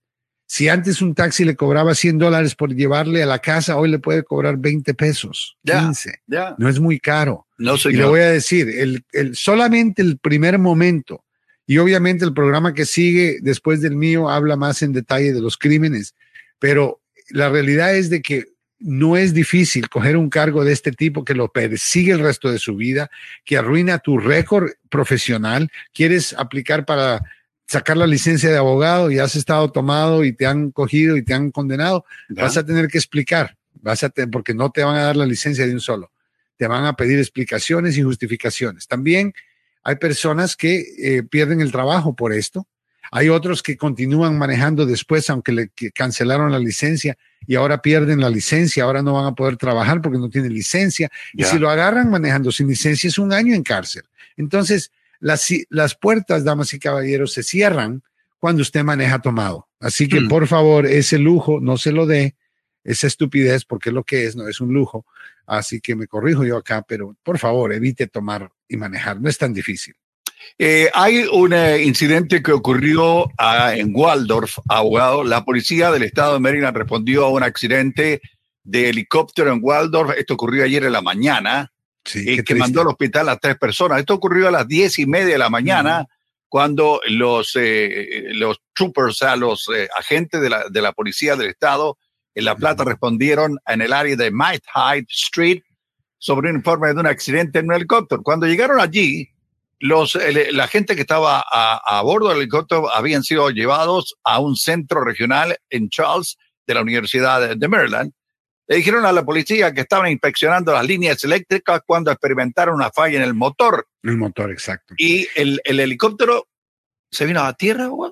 Se vino a la tierra, pero fue un milagro que no murieron. Ah, helicópteros, contrario a aviones, son bien peligrosos. No tienen la manera de flotar, no tienen la manera de, ¿me entiendes? Se- sin- simplemente el motor tiene que funcionar perfectamente, no puede haber un error porque pierde fuerza y se viene para abajo inmediatamente. Así que sí son ah, peligrosos. Yo he estado en, obviamente en el ejército, tuve la oportunidad de viajar en helicóptero ah, y no, definitivamente es raro, te voy a decir. No, se siente normal cómo sube y baja rápidamente, especialmente en helicópteros de combate como los Blackhawks que, en los Ya. que yo estuve. Um, este es Pero- un poco diferente, pero la fotografía la estoy mostrando eh, a la gente que nos está viendo por las páginas sociales. Y eh, este helicóptero, eh, milagro que no se murieron todas las personas, Sí. porque la parte de la cola de atrás salió, eh, salió, el pedazo salió a saber Sí. dónde quedó. Yo no sé cómo digo, bajo- tuvo que haber bajado, tuvo que haber tenido suficiente fuerza en el momento en que el piloto eh, logró bajar el helicóptero inmediata, rápidamente y, le salvó la vida a la gente, porque aquí pudieron haber muerto. la- las aspas, para que tengan una Sí. idea, queda- quedaron retorcidas. Así que son las aspas las que mantienen al helicóptero a bordo. Y la Ah, parte de atrás, que es donde se maneja directamente, se su- sube o baja en la nave. También salió. Sal- Salió volando. Eh, Es increíble, digo, es un milagro que estén vivos. Y es, es, ahora esto es diferente, ¿no? Porque esto ocurre Ya. en el trabajo. Entonces, esta gente está midiendo, eh, surveying quiere decir que están chequeando, inventoria, in- haciendo un inventario o Ya. un reconocimiento de qué líneas eléctricas existen en ciertos lugares para poder tener eso en el evento de que algo pase en un futuro y tengan que repararlas. Todas estas cosas son importantes para mantener a la ciudad. Entonces, tienen aquí helicópteros que hacen eso. En este caso, son empleados los que van adentro del helicóptero. Así que nadie puede demandar eh, directamente a la compañía para la cual trabajan o el gobierno, pero claramente estas personas que fueron hospitalizadas y van a tener que necesitar tratamiento médico, Oh, yeah. eh, van a tener un caso de compensación laboral. Eso me imaginé yo, abogado. Exactamente. Yo pensé, estaban trabajando, estaban chambeando, le falló la máquina de haber mantenido Bueno, este aparato. Sabemos que si vamos a buscar negligencia en un acto de este tipo y los empleados están trabajando, típicamente la negligencia no aplica, solamente compensación laboral, pero en ciertas circunstancias, ya. cuando es la culpa de otra persona que no trabaja para tu compañía o para tu empleador, Ah, entonces sí puedes demandar. En este caso, si por ejemplo el motor falló y el, el helicóptero lo habían llevado al taller, vamos a a decir, a repararlo, a reparar, y en el taller cometieron un error que un mecánico está dispuesto a testificar en corte, él o ella no hubiera cometido y que es un error y que no es, y es negligente, ¿ok? Una vez tienes eso y estos empleados que repararon el helicóptero no trabajan para la misma compañía para la cual tú trabajas, ya. ahora puedes hacer dos demandas. Una en contra del helicóptero y la compañía que lo repararon o lo, lo repararon mal. Y la otra demanda de compensación laboral porque el accidente ocurrió en lo que tú estabas trabajando. Y esto, yo he llevado estos casos por años. La, la manera en que se presentan más regularmente que el caso del helicóptero en la comunidad nuestra, porque no, no hay muchos helicópteros, Ya. es el hecho de que mucha gente va manejando en el carro de la compañía o van de pasajero en el carro de la compañía o van de pasajero en el carro del supervisor de la compañía que te está llevando a trabajar de un lugar a otro, etcétera, y tienes un accidente de carro. El accidente sucede que es culpa de la otra persona que no trabaja para la compañía del que venía manejando en la calle. Vamos a suponer le pega por detrás. Pero tú venías en el carro y tenías, o sea, trabajando, o sea, iban a trabajar o venías de trabajar con tus compañeros o era una transportación de un lu- lugar del trabajo a otro, o es transportación, por ejemplo, a veces tienes que ir al taller a, a regresar algo, a buscar una herramienta, a buscar a- alguna parte. Cualquier cosa que tenga que ver con el trabajo, si esa es la razón por la cual tú andas en la calle manejando. Samuel, aunque, andes manejando el carro tuyo, siempre y cuando estés haciendo una diligencia para la compañía, Ya. entonces, y tienes un accidente y alguien tiene la culpa, que no eres tú, Ya. entonces haces dos demandas. Una para la compañía, porque es un caso de compensación laboral, Ya. y el otro en contra de la persona que tuvo la culpa, porque no trabajan para el mismo empleador. Ahora, ¿qué pasa cuando tú estás de pasajero en un carro de la compañía, pero el culpable es el chofer del carro de la compañía tuya, que es tu compañero de trabajo? Ya. Bajo esas circunstancias, aunque Maryland te da el derecho legal de demandar al, al pasajero, al chofer, aunque sea un trabajador de la misma compañía, la compañía de seguros no tiene que pagar, entonces nunca funciona hacerlo.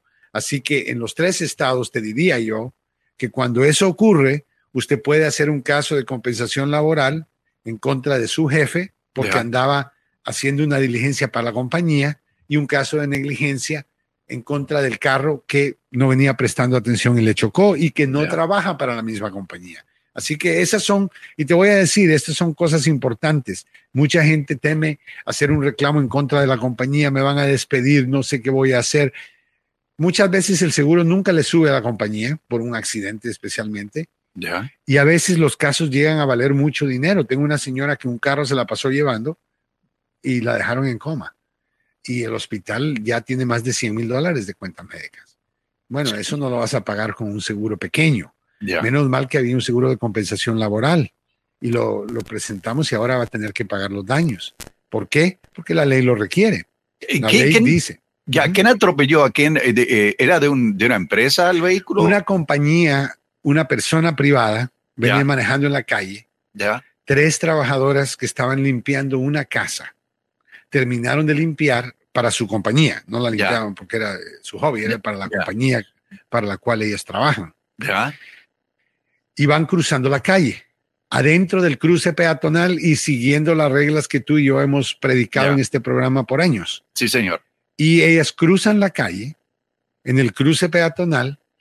Dos de ellas llegaron sin problema. Una, que fue mi, es mi clienta, se la pasó llevando el carro. Entonces ellas iban de una casa que habían limpiado en camino a otra casa que iban a limpiar.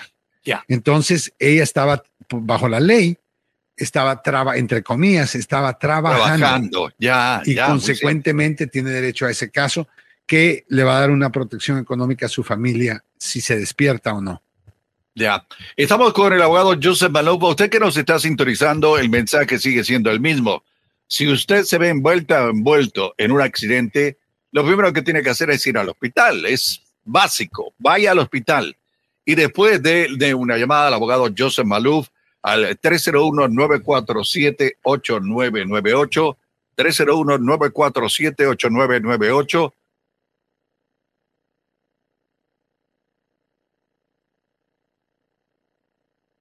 Y eh, le quiero contar de que a continuación ya Alejandro Negrón está listo y dispuesto, ya con el bate en la mano,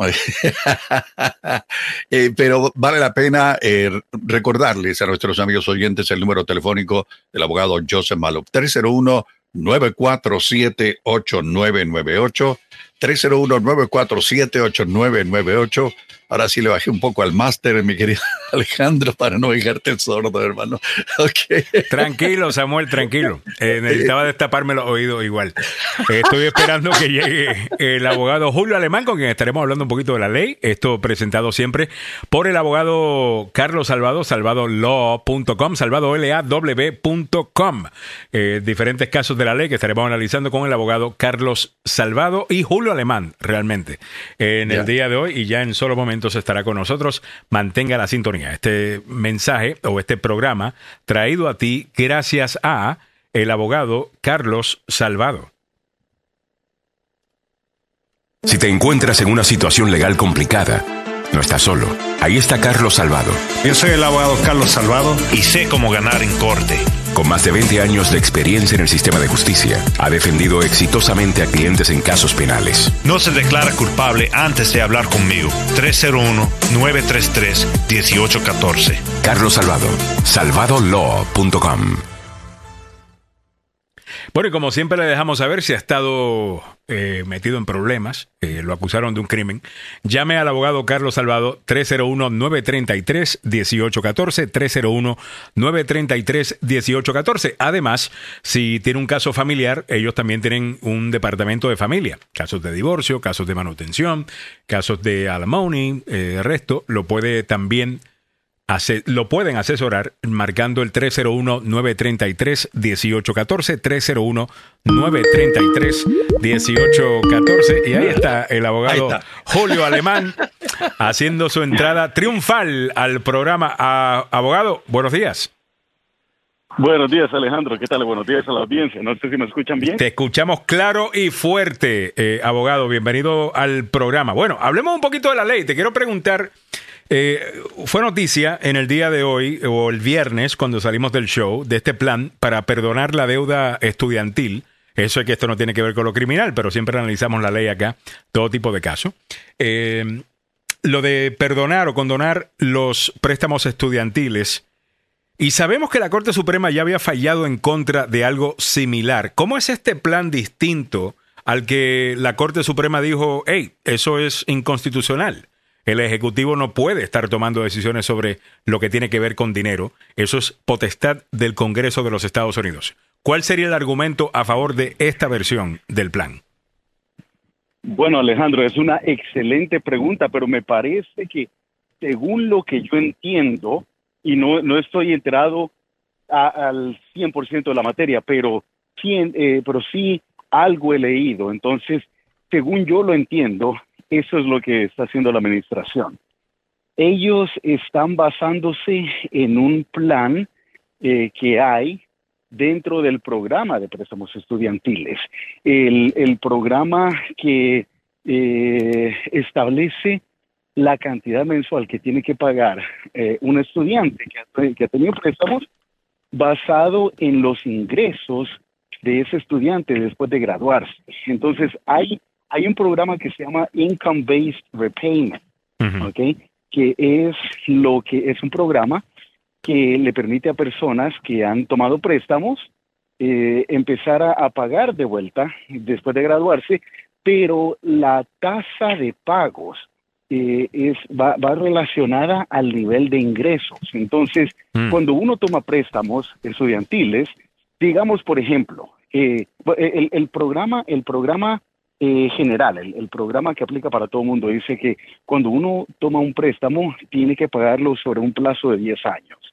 Entonces, eh, no vamos aquí a, fa- a- a tomar en cuenta el interés, sino que solamente eh, el principal, el, el capital en sí. Digamos que alguien pide prestado 100 mil dólares y si tiene que pagar sobre 10 años, tendría que pagar 10 mil dólares al año. ¿ok? Eso sí, antes de, de tomar en cuenta el interés. Pero, pero si digamos que alguien se gradúa y que gana muy poco, ya sea porque tal vez cuando se graduó el mercado eh, laboral no estaba tan fuerte. Por ejemplo, eso pasó en el 2008. En el 2008, cuando hubo la, la crisis hipotecaria, eh, también eh, fueron a la quiebra muchos bancos y la economía bajó. Todo el mundo se, se recuerda, la gente que estaba acá, supongo, todo el mundo se acuerda que la economía cayó. Eh, fue después de la Gran Depresión, es la peor economía que ha tenido Estados Unidos. ¿ok? Entonces, en aquel entonces había gente graduándose que en verdad no, tenía que tomar salarios muy, muy bajos. ¿Por qué? Porque el mercado había caído. O a veces hay gente que eh, se gradúa, pero que trabaja en industrias donde se paga muy poco. Por ejemplo, hay abogados que trabajan para organizaciones sin fines de lucro, que como están haciendo un bien a la comunidad, en verdad no, no son el tipo de abogados que ganan un- cantidades como los, los abogados de Wall Street, ¿ok? O por ejemplo enfermeras que van a trabajar a zonas rurales y, y no trabajan tal vez en, en Bethesda, en un, en un, eh, hospital de Bethesda. Entonces hay gente que a veces gana, gana muy poco y entonces para esas personas el programa de Income Based Repayment dice, ok, vamos a, a usted, su pago mensual va a ser nada más el 10% de la cantidad disponible que tiene usted después de, pagar todos sus gastos de, pa- para vivir, el costo de, vida. Entonces ya esa persona, con el mismo ejemplo, si toma prestados 100 mil dólares, ya no tendría que pagar eh, el, el 10 mil dólares anuales, sino que se, eh, la cantidad que ellos pueden pagar y el gobierno tiene cierta fórmula. Y entonces dice, ok, eh, va a pagar nada más esa cantidad, que sería menor, pero el, el, el cambio es de que te dan, extienden el plazo para pagar, ya sea 20, 25 o 30 años.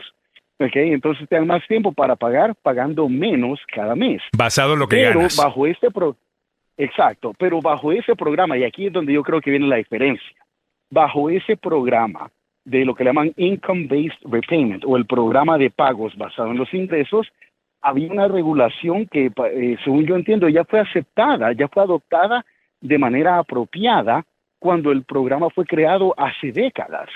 Y esa regulación, y parece que el, que el Congreso, según entiendo yo, había permitido que se pasaran regulaciones para que el gobierno pudiera perdonar ciertas, eh, ciertas deudas eh, como parte del programa de, de préstamos estudiantiles y entonces cuando se creó el programa de Income Based El gobierno dijo, ok, si alguien llega a, si alguien paga por 20 años o 25, no sé la cantidad exacta, y aún después de hacer esos pagos bajo este programa de pago bajo ingresos, eh, y la persona todavía debe un balance, cualquier balance que deba después de 20, 25, 30 años va a ser perdonado. Ahora, la diferencia me parece es que ese es un programa que ya existía y lo que la, lo que la administración Biden está haciendo es corregir un problema que había existido.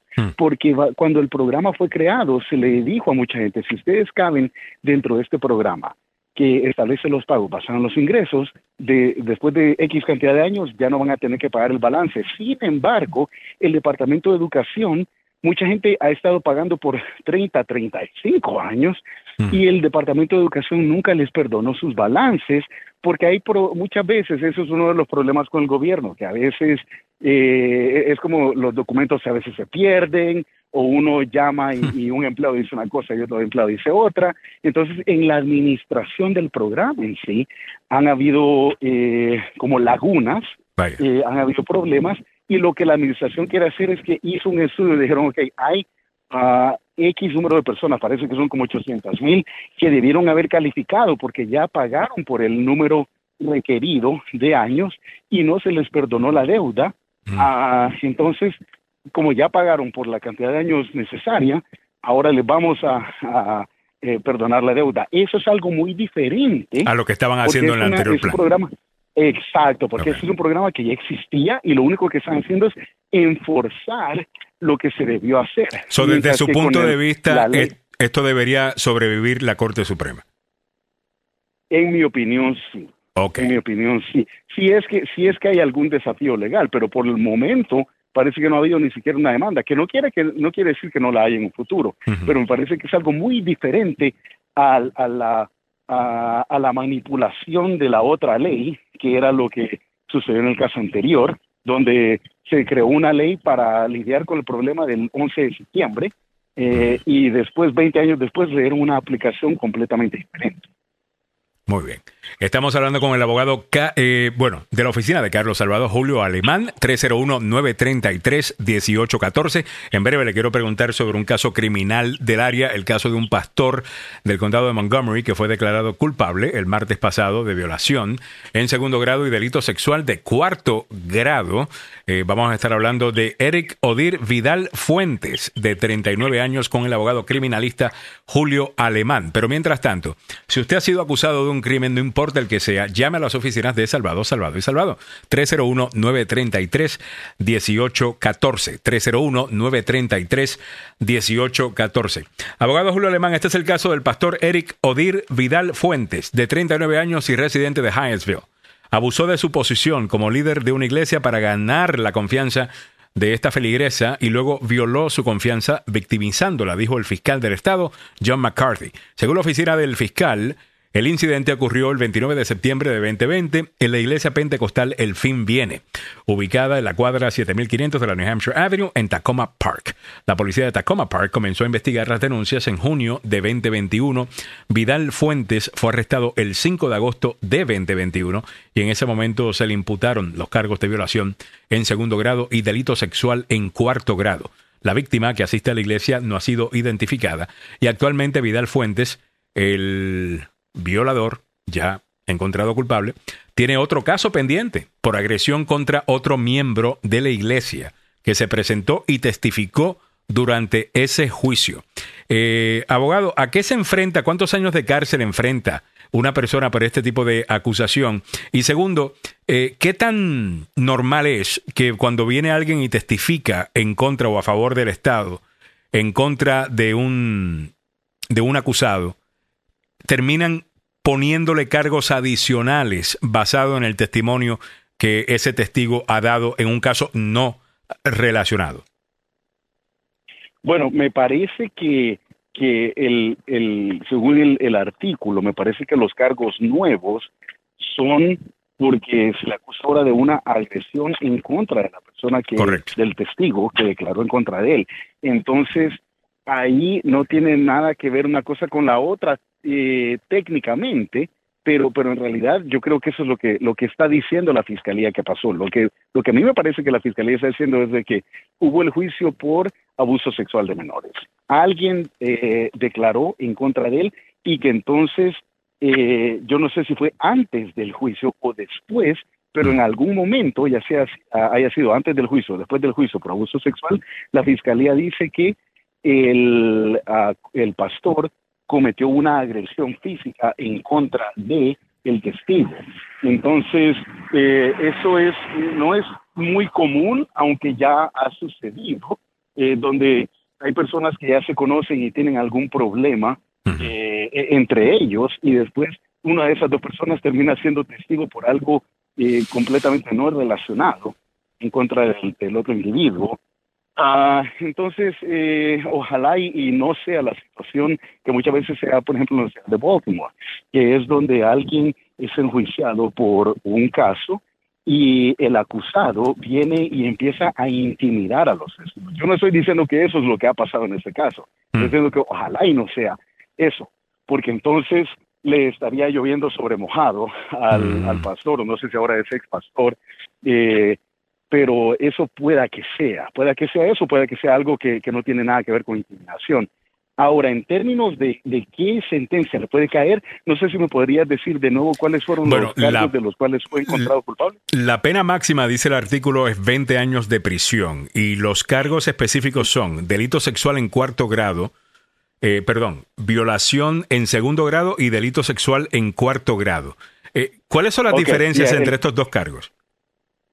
Ok, la violación en segundo grado tiene que ver con algún tipo de, ya sea de penetración de la vagina o del ano eh, o, o sexo oral. Entonces, eh, para la violación tiene que haber ya sea sexo oral o penetración de la vagina o del ano, De algún con tipo. cualquier parte del cuerpo. Antes, antes del 2017 tenía que ser penetración de la vagina o del ano con el pene. Ahora, en, en el, do- el primero de octubre del 2017 cambiaron la ley y ahora puede ser penetración de cualquier forma, puede ser con un dedo, con un objeto, eh, pero cualquier tipo de penetración del pene o la vagina, entonces es considerado violación de segundo grado, eh, o puede ser sexo oral también, eh, forzado. Ahora, la ofensa sexual en cuarto grado es, por ejemplo, puede ser algo tan simple como pegarle una nalgada a alguien, eh, tocarle un seno a una mujer, por ejemplo, con, al- eh, con la mano o algo así. No tiene que ver nada con penetración, sino que tiene que ver con ah, tener contacto eh, físico con una parte íntima de otra persona para gratificarse sexualmente o para abusar de la persona. Entonces, digamos que un hombre va caminando por la calle y ve a una mujer que no conoce y el hombre le pega una nalgada cuando la mujer pasa, Vaya. eso es una agresión sexual en cuarto grado. Muy bien. Y, bueno, hay- igualmente algo- serio. también ambos Ah, cargos es. obviamente muy, muy, muy serios, ¿no? Así, pero hay algo, Alejandro, que, que me gustaría men- mencionar, que no solamente conllevan años de cárcel estos crímenes, eh, sino que también eh, pueden eh, exponen a la persona a tener que registrarse como agresor sexual. Y Mm. eso es algo que, que es, yo he tenido clientes que me dicen, por ejemplo, clientes que pasan tal vez tres meses, seis meses en la cárcel por algo sexual y me dicen, ¿sabe qué, abogado? Un año. Y me dicen, ¿sabe qué? Quería cumplir un año más, dos años más, si fuera posible, para que me quiten del registro de agresores sexuales, porque eso es algo eh, casi imposible para, para la vida del, ciudadano. O sea, lo que hace es que la persona tiene que registrarse con la Policía Estatal de Maryland y tiene que decirles dónde vive, el número, todos los números de teléfono que tiene, todas las cuentas de email, perfiles de, ah, de medios sociales, tiene que darle acceso a computadoras, eh, es, eh, tiene que informarle de cada vehículo que tiene registrado a su nombre, tiene dos, eh, tiene tres días para, para informarle a la policía de que cambian de dirección, cambian de trabajo, venden un carro, compran un carro, eh, cambian de, de teléfono, cambian de email, abren un email nuevo. Es una revisión tan minuciosa que le hacen y la gente tiene que reportar cualquier cambio eh, dentro de solo tres días, que la gente muchas veces se mete en problemas sin necesariamente querer violar la, la ley del registro sexual, sino que eh, pues por descuido. Pero el, el beneficio para la sociedad de que la gente que ya esté en esa lista es porque ha sido encontrada culpable de algún crimen sexual o se ha declarado culpable de un crimen sexual. Entonces, hasta cierto punto es entendible Totalmente. el nivel de monitoreo tan ansioso. Ade- Además que esa es una de las mejores maneras de, de, de uno saber quién vive al lado de uno también. Y estos registros son, son públicos. Usted puede hacer ese tipo de, de búsqueda para saber cuántos predadores sexuales usted tiene eh, cerca suyo o cerca de, de- de sus hijos. Tengo entendido que tampoco pueden Uno vivir puede cerca buscar- de una escuela eh, ese tipo de cosas, ¿no? Así es, no pueden vivir cerca de una escuela, no pueden entrar a una escuela, no pueden trabajar en lugares donde hay niños, como por ejemplo, ahorita que estamos en verano y hay mucho lo que le llaman summer camps, los campamentos de verano. Ya. No pueden. Entonces es una medida hasta cierto punto, o sea, muy positiva, porque e- es algo que tiene la tendencia de tener seguros a los niños, de por lo menos, el, el- el- tal vez lastimosamente el peligro, el peligro nunca se va a poder erradicar completamente, pero es una manera de, de tratar de minimizarlo lo más posible, porque obviamente cualquier agresor sexual eh, que lo hace por primera vez no va a estar en una lista de esas. Entonces, eh, muchas veces hay gente que, que no está en esa lista porque todavía no lo han acusado. Claro. Pero ya las personas que han sido encontradas culpables o se declararon culpables, por lo menos ya están en esa lista. Y las personas que son acusadas o encontradas culpables de este tipo de cosas tienden a repetir, ¿no? Ese tipo de, de, de ofensa. Eh, o muchas veces, ya. Ya, son Muchas enfermos. veces. Son, están enfermitos. Así es. Eh, y, y es necesario lo, lo, de, lo de estar monitoreándolos. Hablando de, de, de este tipo de, crimen, me imagino que también está mucho en las noticias debido a la película eh, The Sound of Freedom. Eh, maestros de primer, un maestro de primer grado, esto sucedió en Los Ángeles, esto obviamente la ley eh, de California, pero me gustaría que lo analizara si este caso hubiese sido acá en el estado de Maryland o Virginia. Un maestro de primer grado que trabajaba en Los Ángeles, California, fue arrestado y acusado de presunto abuso sexual a seis alumnas. El maestro Martín Reyes Jr., de 29 años, de la escuela primaria Sunrise, es acusado de abusar sexualmente de seis niñas de su clase durante el recreo de dentro del aula, según lo informó el fiscal del condado de Los Ángeles, George Gascon, según Fox 11. Reyes fue arrestado el lunes después de que se llevara a cabo una orden de registro en respuesta a múltiples denuncias de abuso sexual por parte de los estudiantes. Cuando es un maestro, una persona, un pastor, un maestro, una persona que está en cierta posición de liderazgo, eh, y son niños envueltos, ¿la ley lo ve distinto o lo ve como cualquier otra persona?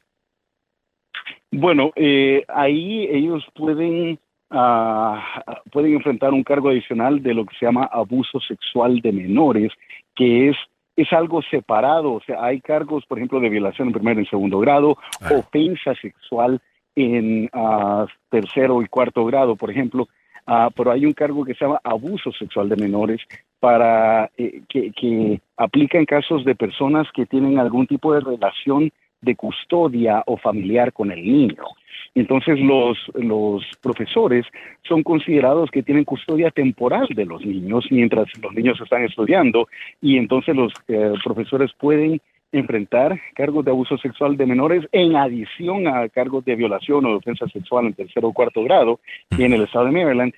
Y el abuso sexual de menores los expone a, un máximo de hasta 25 años por cada caso y esos 25 años pueden ser eh, se, se, pueden aplicar por encima, o sea, en adición a cualquier eh, sentencia que el, el, la persona enfrente por otros cargos. Entonces, para dar un ejemplo más concreto, digamos, por ejemplo, que un niño, que un profesor toca a una niña, digamos que le toca el trasero, ¿ok? Ahí el profesor estaría cometiendo una ofensa sexual en cuarto grado, por el cual eh, el máximo es un año. Ahora, puede parecer poco, pero es nada más ofensa sexual en cuarto grado, que es el cargo menor, el, el más leve eh, de los, de los uh, crímenes sexuales que tiene Maryland. Pero como el profesor tiene esa custodia temporal del niño, entonces también puede enfrentar cargos de abuso sexual de una menor y ahí sí ya enfrentaría como máximo 25 años y le pueden poner la sentencia de abuso sexual de una menor en adición a la sentencia que le caiga por la ofensa sexual en cuarto grado.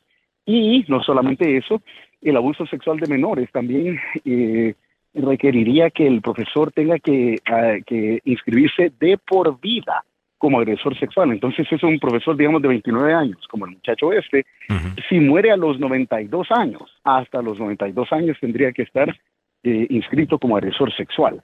Y quiere decir que, por ejemplo, para Halloween tendría que poner un letrero afuera de su casa diciendo, aquí vive un agresor sexual, por favor no toquen mi puerta. Mira, son, es, es, un nivel de control bastante, bastante estricto.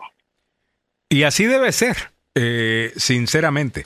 Bueno, estamos hablando con el abogado Julio Alemán de Salvado, Salvado y Salvado. Es un especialista en ley criminal. Si ha sido acusado de un crimen, no importa el que sea, siempre están ahí disponibles para ayudarte. 301-933-1814. El ser acusado de un crimen no, no automáticamente te hace culpable. El Estado tiene que comprobar su caso en tu contra y tienes que poner al Estado a trabajar. Eso es lo que hace las oficinas del abogado Carlos Salvado, salvadolaw.com. 301-933-1814, 301-933-1814. Abogado, le quiero preguntar ahora de un caso eh, en donde se ha hecho un arresto en un homicidio en el condado Charles que sucedió hace 44 años.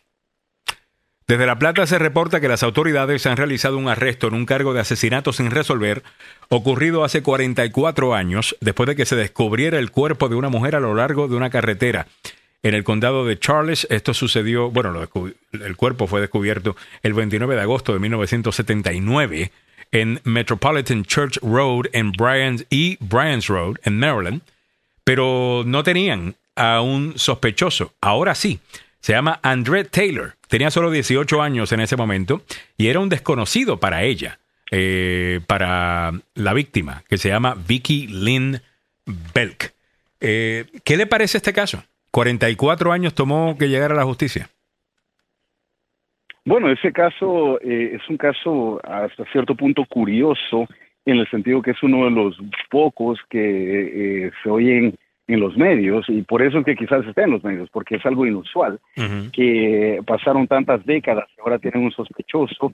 Para mí, yo no he leído cómo es que han dado con el, con el sospechoso, no sé si es que se han hecho tal vez pruebas de ADN eh, sobre alguna de las evidencias que tal vez en aquel tiempo no existían, porque muchas veces así es como la policía resuelve lo que le llaman cold cases o casos fríos, casos donde tal vez muere alguien, pero no tienen ningún sospechoso en el, en el momento de, la muerte y a los años eh, hacen pruebas de ADN eh, y entonces encuentran tal vez eh, rastros de ADN de una persona y, es, y ahí es como dicen, ok, esa persona es un sospechoso. Pero, Alejandro, digamos, pero eso es un problema cuando ya ha pasado tanto tiempo. Digamos, por ejemplo, digamos, por ejemplo, que salimos nosotros dos a, a comer, a echarnos una cerveza y digamos que yo estornudo y cae mi saliva en, tus zapatos, en tu mm. camisa, algo así, y de ahí te encuentran muerto eh, horas después de eso. Ah, y si encuentran mi, mi ADN, no quiere decir que yo fui el asesino, porque qué tal si, la, eh, si te mató alguien eh, dándote un tiro, entonces no, no tuvo contacto físico, pero encuentran mi ADN en tu, en tu cuerpo, en tu ropa, en tus zapatos, no quiere decir que solo porque encuentran mi ADN que yo soy el culpable. Entonces, eso es lo, peligroso a veces con este tipo de casos, eh, cuando lo basan solamente en ADN y ya ha pasado tanto tiempo. También, eh, ahora, yo no sé si ha sido nada más eh, por ADN, a veces dependiendo del tipo de, sustancia biológica, pueda que exista la posibilidad de que de la descomposición. Entonces, yo no sé si es es que encontraron alguna, muchas veces hay, hay señores que décadas después confiesan haber cometido un crimen o le, o le dicen a alguien, le comentan a alguien que cometieron el crimen eh, o encuentran algún otro tipo de prueba material. Eh, pero entonces yo no sé cómo es que han dado con ese señor. no dice la nota, fíjate, la, la he leído completa y la nota de Fox 5 no tiene ese detalle. Lo que sí muestra es la foto del antes y después. El hombre eh, a los 18 años y ahora a sus 63 años creo que tiene ahora. A este hombre que supuestamente mató a, hombre. ¿Qué, ¿Qué, tan difícil es comprobar un caso 44 años después para la fiscalía y usted como abogado de defensa, qué es lo primero que atacaría? Bueno, eh, lo primero que atacaríamos es precisamente la confiabilidad de esas pruebas. Por ejemplo, cuando ya ha pasado tanto tiempo, no sabemos de qué forma llegó el ADN a, ese cuerpo, si es que se encontró ADN. Eh, si se encontró algún artículo personal del señor, del sospechoso, no sabemos cuándo fue, digamos que encontraron unas llaves de él cerca del cuerpo. No sabemos si, si las fueron puestas ahí en el momento que el cuerpo fue depositado en, el, en ese lugar. Entonces, eh, para atacarlo se atacaría la confiabilidad de las pruebas basado en, la, en el paso del tiempo. Y la fiscalía diría que lo, contrario, que no importa el paso del tiempo, eh, hay que confiar en la ciencia eh, y pues ahí sería una batalla de, credibilidad y a ver a quién le cree el jurado. Claro. Y no debe ser fácil para la fiscalía, asumo. Bueno, si usted está en un caso y ah, para ninguno de los dos. Para, ninguno, de los dos. Llame a los abogados de Salvado, Salvado y Salvado, 301-933-1814, 301-933-1814. Y con eso se nos acabó el tiempo. Muchísimas gracias al abogado Julio Alemán, como siempre. Se aprende mucho. Gracias a ustedes, eh, Alejandro. El abogado Julio Alemán, www.salvadolaw.com Y muchas gracias a todos. Mañana regresamos desde las 7 de la mañana y durante el transcurso del día asegúrense de ver las noticias dmv.com donde vamos poniendo información durante el transcurso del día y nuestras redes sociales arroba las noticias dmv o arroba agenda radio DC. A mí me encuentras como arroba Alejandro Negrón y mayormente estoy en Instagram. Alejandro Negrón, arroba Alejandro Negrón. Será hasta mañana.